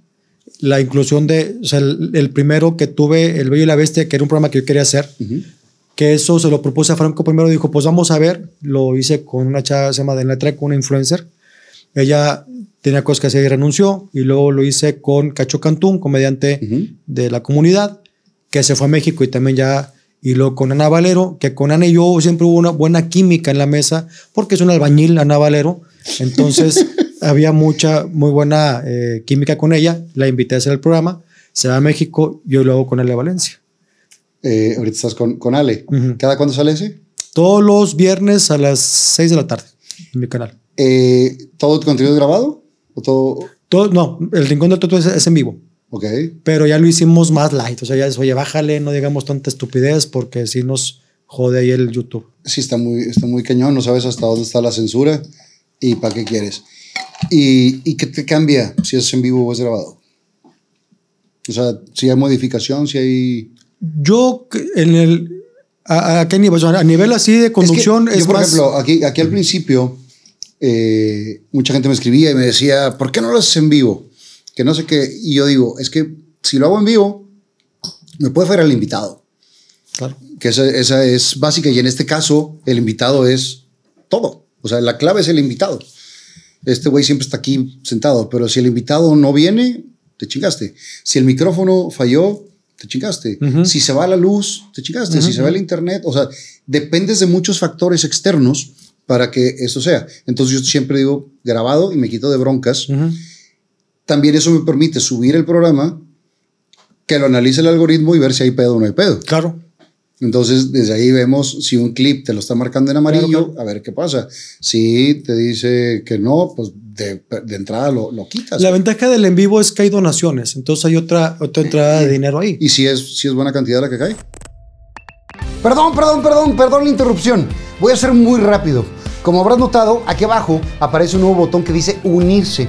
Ese botón sirve para hacerte miembro exclusivo del canal. Dirás, ¿qué gano si me inscribo?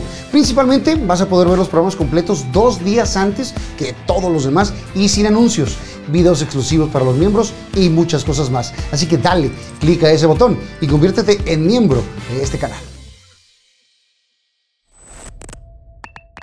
Otra entrada de dinero ahí. Y si es, si es buena cantidad la que cae. Sí, vaya, es, eh, yo lo, créeme que lo hago como, como si fuera yo a radio en una empresa.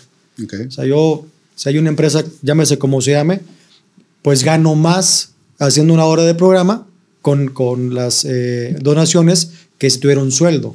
Ya. No sé si me entiendes. Sí, sí, sí. Entonces, yo lo veo como, ah, pues me deja para la gas, o me deja para pagar un sueldo, o me deja para. O sea, no es así significativo, pero agradeces a la gente que done algo que te sale pues mucho más que si yo fuera a trabajar a, un, a una empresa eh, de, abierta, ¿no? Eh, ¿Sigues haciendo bares aquí en Monterrey o no? Casi no. O sea, sí hubo una invitación de, de Zagar, eh, una invitación de, de, de Unicornio. Ellos tenían sus compromisos, entonces ya, ya mejor trabajo a cover en Monterrey y me presento dos veces al año, tres veces al año cuando mucho. Cada cuando cambias el show. Pues trato, trato, yo tengo un esqueleto del show. En teoría tiene que ser cada año, cada año y medio, pero como no viajo tanto, sí me da margen para hacerlo cada dos años. Y lo que hago es ir agregando cosas. Quito unas y meto otras. O sea, no cambio el show totalmente, no me da la pluma para tanto, pero sí trato de meter cosas. Eh, Esto lo hice, me acuerdo que esto lo hice en México, ya lo quito y hago lo nuevo. Y le vas mezclando Ajá. por ese lado. Sobre todo también porque mi show no es solamente stand-up. Yo también traigo, toco instrumentos, de repente imito. Traigo ahorita un, una cosa novedosilla que es este, se llama Otomatoe, que es un instrumento, me parece que es japonés, que es eléctrico, pues es de pila, perdóname.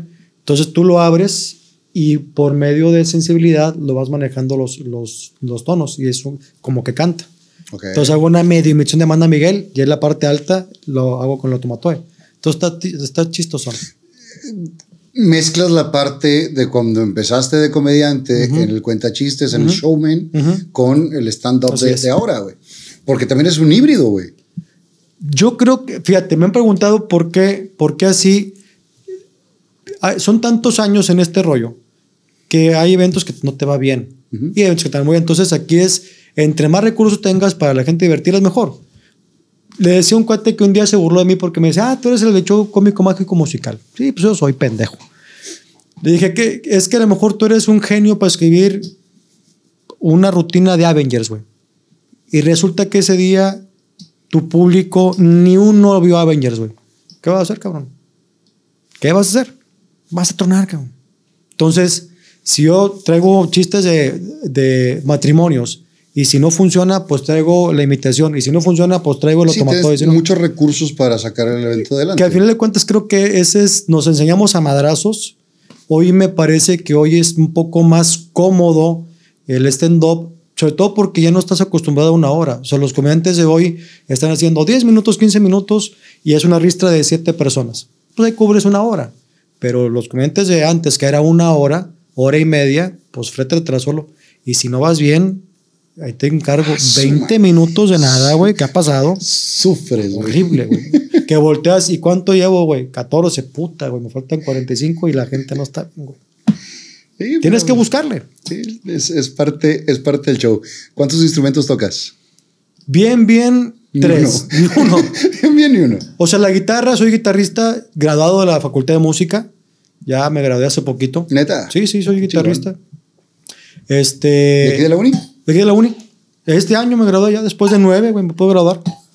Sí, sí. El tiempo no importa. Sí, sí. Me gradué ahí, este. Alguien se graduó después de 14 años y es- manda en este país. Ah, ah, ok.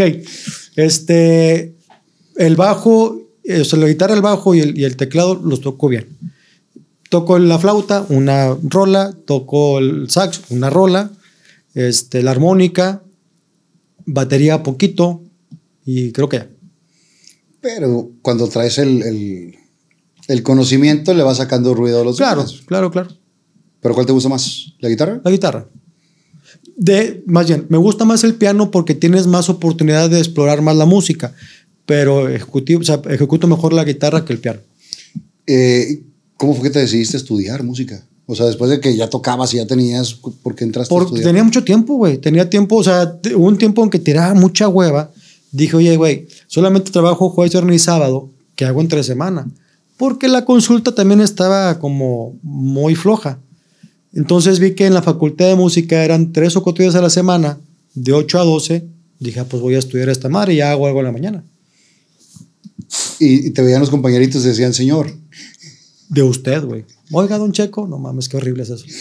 Oye, hay gente que se me habla de tú, pero ya, ya a esa altura ya, oiga, don Checo, no mames, güey, estoy bien joven. Pues es que pueden ser tus hijos, güey. Sin pedos. O sea, por edad. Sin pedos, sí. Sin pedos pueden ser tus hijos. Sí, yo empecé a los 42, que todavía ahí era como que pasaba como, ah, Como el tío. chaborruco, ¿no? Pero sí que acabé, ahora te digo, en, en- ¿acabé en qué? Hoy estamos en, sí, en agosto terminé. Sí, ya el último semestre, si era Don Checo, ¿qué ha habido? Lo padre es que, oye, la foto y la madre, porque te vimos no sé en dónde, entonces sí está padre el reconocimiento, ¿no? Platicó eh, en el programa con, con Franco. Le pregunté que si alguna vez se le había subido o andaba mamón o así. Y me dijo que sí. Digo, como todos nos ha pasado en algún momento. Y le digo, ¿cómo te diste cuenta? Me dijo, Checo llegó y me dijo, compadre, andas todo el tiempo cagado. Y dice, y me di cuenta que sí porque me cagó el comentario. ¿Cómo a alguien de ese nivel, que es el director de la empresa, porque no solamente es el comediante, es el director de una empresa, güey. ¿Cómo agarras los huevos para decirle, compadre, la estás cagando? Porque es mi amigo, güey. O sea, yo hay un gran respeto por Franco por lo que es, pero somos amigos y creo que a un amigo se le puede decir. O se le debe decir. Y, y vaya, es, el trato con Franco siempre ha sido así. Sí, obviamente hoy cambian las cosas y él mismo se ha, se ha dado mucho a respetar, pero de repente lo agarré un día, oye, compadre, fíjate que yo estoy notando esto. Este, ahí te la dejo, ¿no? Y es que empezó el tema porque yo lo veía como deprimido. Un día en un viaje, este, íbamos, me parece que a Guadalajara. Íbamos a, a dar un par de shows para gente importante, ¿no? Y le digo, oye, güey, te noto deprimido y te noto cagado. Sí, pues es que traigo asuntos, ¿no? Y estás revisándolo, no, pues sí. Es que yo te noto esto. Un día, es que hay una anécdota muy padre. El pájaro, no se lo conozcas de la tumba. Ajá, claro. Él le dio chamba cuando estaba joven. Un día Franco eh, hace un disco que se llama Fe y lo estrena ahí en la tumba. Y el pájaro dijo, me dio mucha risa, dijo, Franco, este güey siempre ha sido mamón. Nomás le faltaba fama. Claro.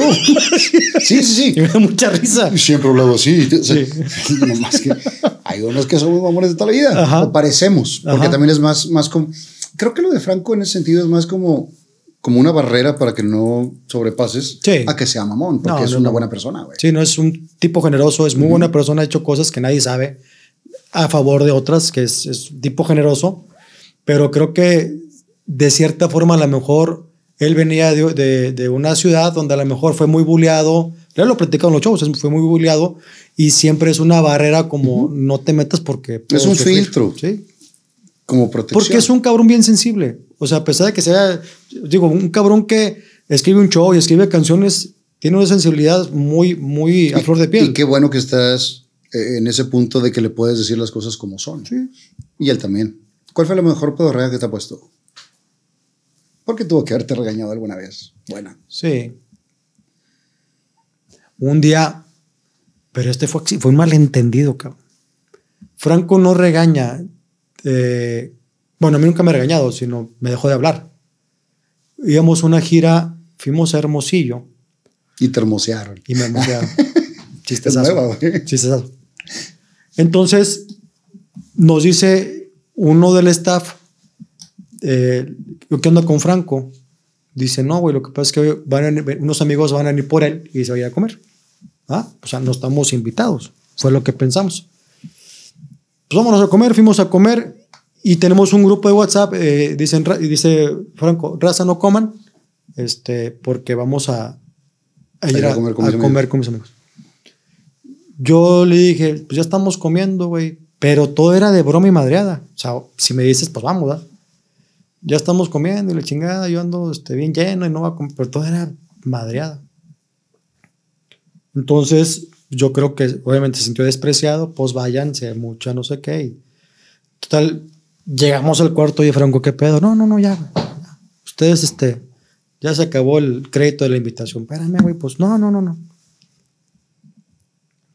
Y apenas se va a decir, oye, es que nos dijo este idiota, güey, que no, Que no estábamos que no invitados. estábamos invitados. Tal, ya no hubo chance, no. Bueno, pues vámonos. Entonces ya fueron a comer. eh, y normalmente vamos bromeando del hotel al, al- al bar o al teatro.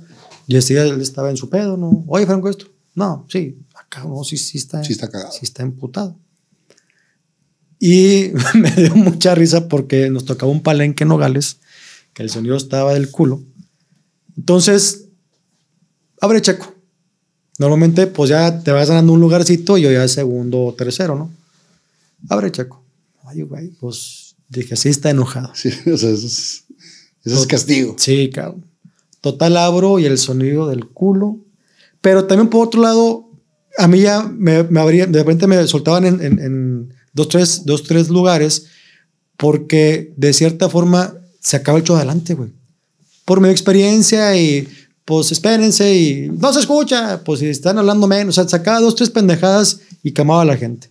Entonces, este, este evento era así, entonces abrí y medio pude a la gente controlarlo, ¿no? Llegamos al hotel, no me hablaba, güey. Llegamos al avión, no me hablaba. Total, dije, no, pues ya. Y me, me parece que me tocó darle ride a él del aeropuerto a su casa. Ya le dije, oye, güey, traigo mi carro, ¿te vas conmigo? Sí, te empalagas. Y, y eso fue domingo, el martes nos juntamos y ya más tranquilo, ya le dije, oye, güey, fue malentendido. Pues es que yo les dije desde no sé dónde, le mandé mensaje, le dije, aquí está, güey, no mandaste ningún mensaje. Si hubiéramos sabido, güey, pues, no íbamos, a, comemos íbamos ya. a comer gratis, güey, con tu camarada. Y aparte carne de, de Sonora, güey. Fuimos porque nos dijo este idiota, y pedrarle cabrón este, de que nos avisó que no iba a decirte solo, güey. Tal, ahí quedó. Y esa es la, la única vez que, pero conmigo es, no te hablo para no llegar al choque. para no llegar a, a- Ajá. a broncas. Exactamente. Es la única es- vez que me acuerdo que, que es como pedorreada, pero a mí siempre me ha respetado mucho Franco. Y yo a él, obviamente. ¿no? Sí, por supuesto. Y digo, la lealtad está por parte de los dos, Ajá. porque se han apoyado en todos sus momentos, en los buenos, en los malos. Eh, De hecho, de cierta forma, él me dijo, el- la- ahorita que dijiste hace rato lo del programa que hicimos de los comediantes, yo estaba en la junta creativa de que Noche Intensa y me dijo, compiri, propon comediantes.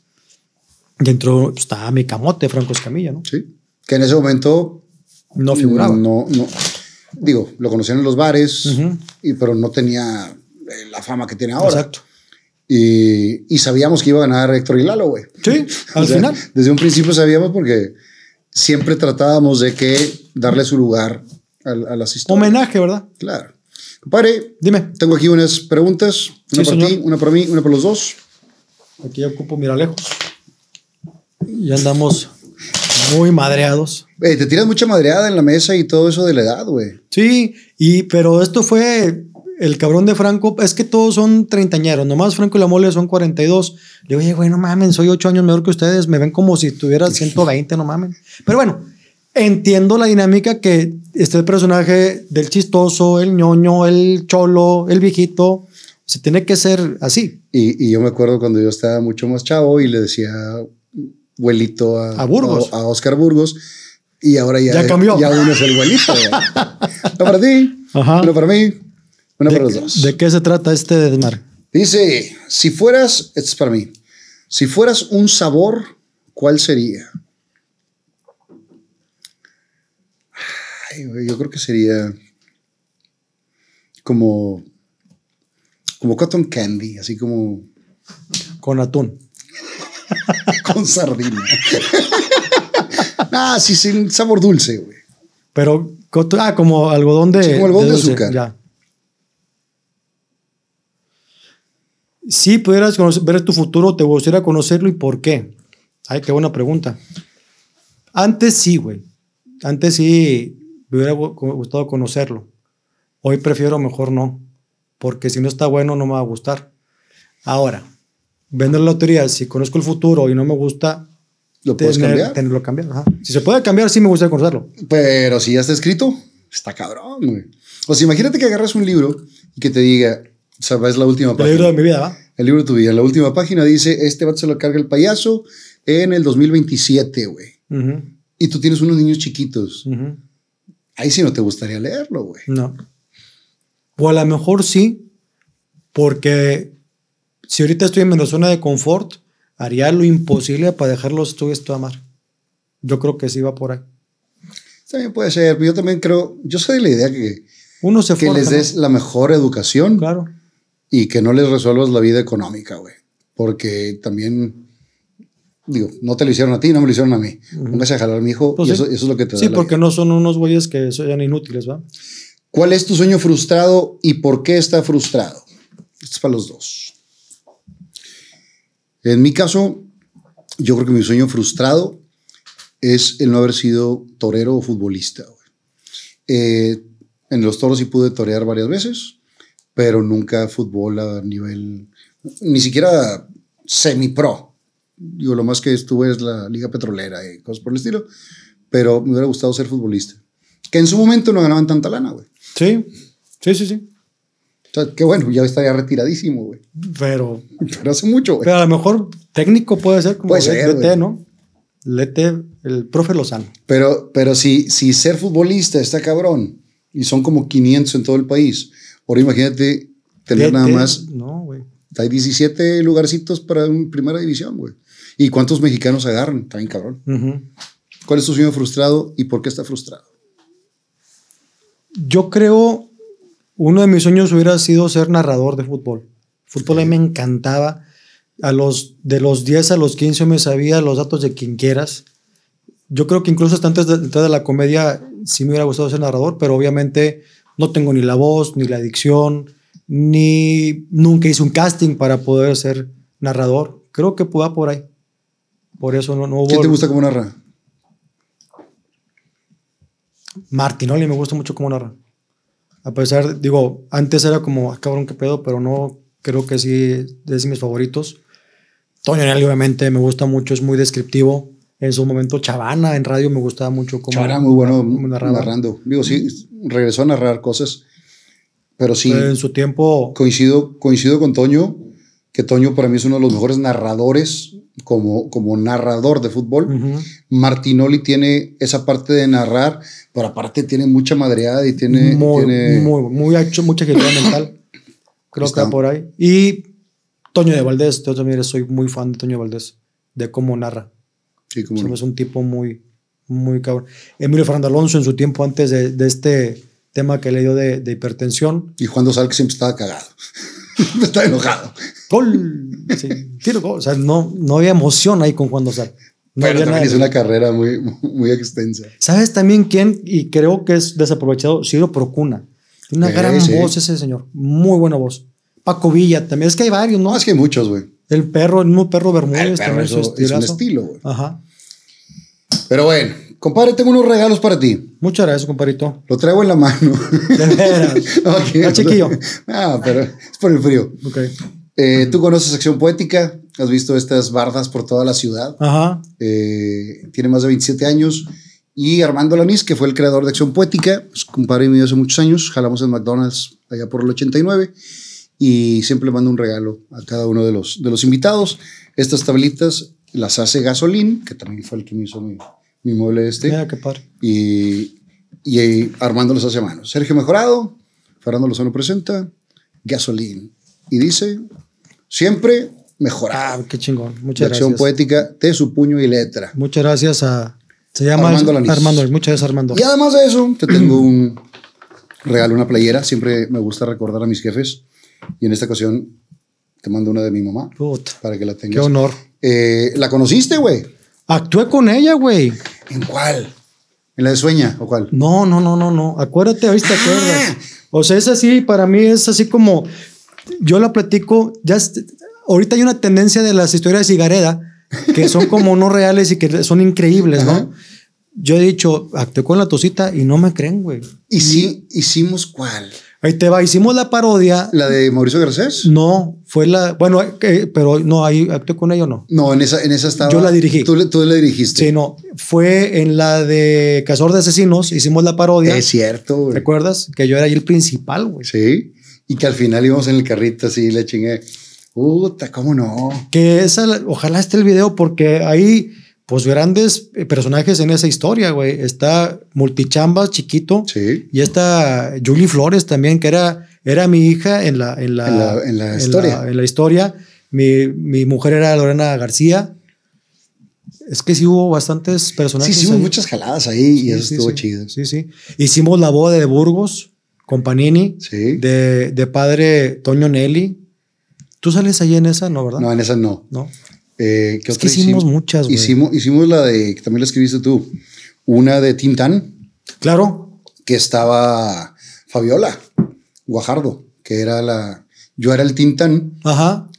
eh, que el, el, Ah, es cierto. el del Tracatrán, ¿cómo se llamaba el? ¿Triquitrán? Tracatrán. O Triquitrán, ajá, que era- que era ella era la, la, la- la mujer. y Conan joven. era el, era el, el malo. El ¿no? malo. Ujú. No, sí, No, hicimos muchas muchas. jaladas, güey. ¿Cuál más hicimos que sí memorable? Bueno, a mí una memorable fue Burgos 30 años después, leyendo la historia de su vida, y luego resulta que los, los eh, muñecos toman vida y lo abandonan. Y resulta que era un sueño. Y el remate me gustó porque viene Carla, ta- estaban todavía en matrimonio, viene Carla también como viejita y dice, Burgos, ya despierta, y empezó Chabelo. O sea, 30 años después. Estuvo bonita esa historia. Ah, hubo, buenas. hubo muchas. Aquí están mis regalos, compadre. Gracias, compadrito. Yo también te traje un regalo, solamente es uno, pero con mucho cariño. Y te lo, te lo traje porque este muy significativo. Aquí está, compadrito. A lo mejor es muy humilde, pero es. Esto te lo hago a ti porque un día, y esto es real, güey, no, no está preparado esto, es en serio. Tú tienes un, un tatuaje de un micrófono. Sí.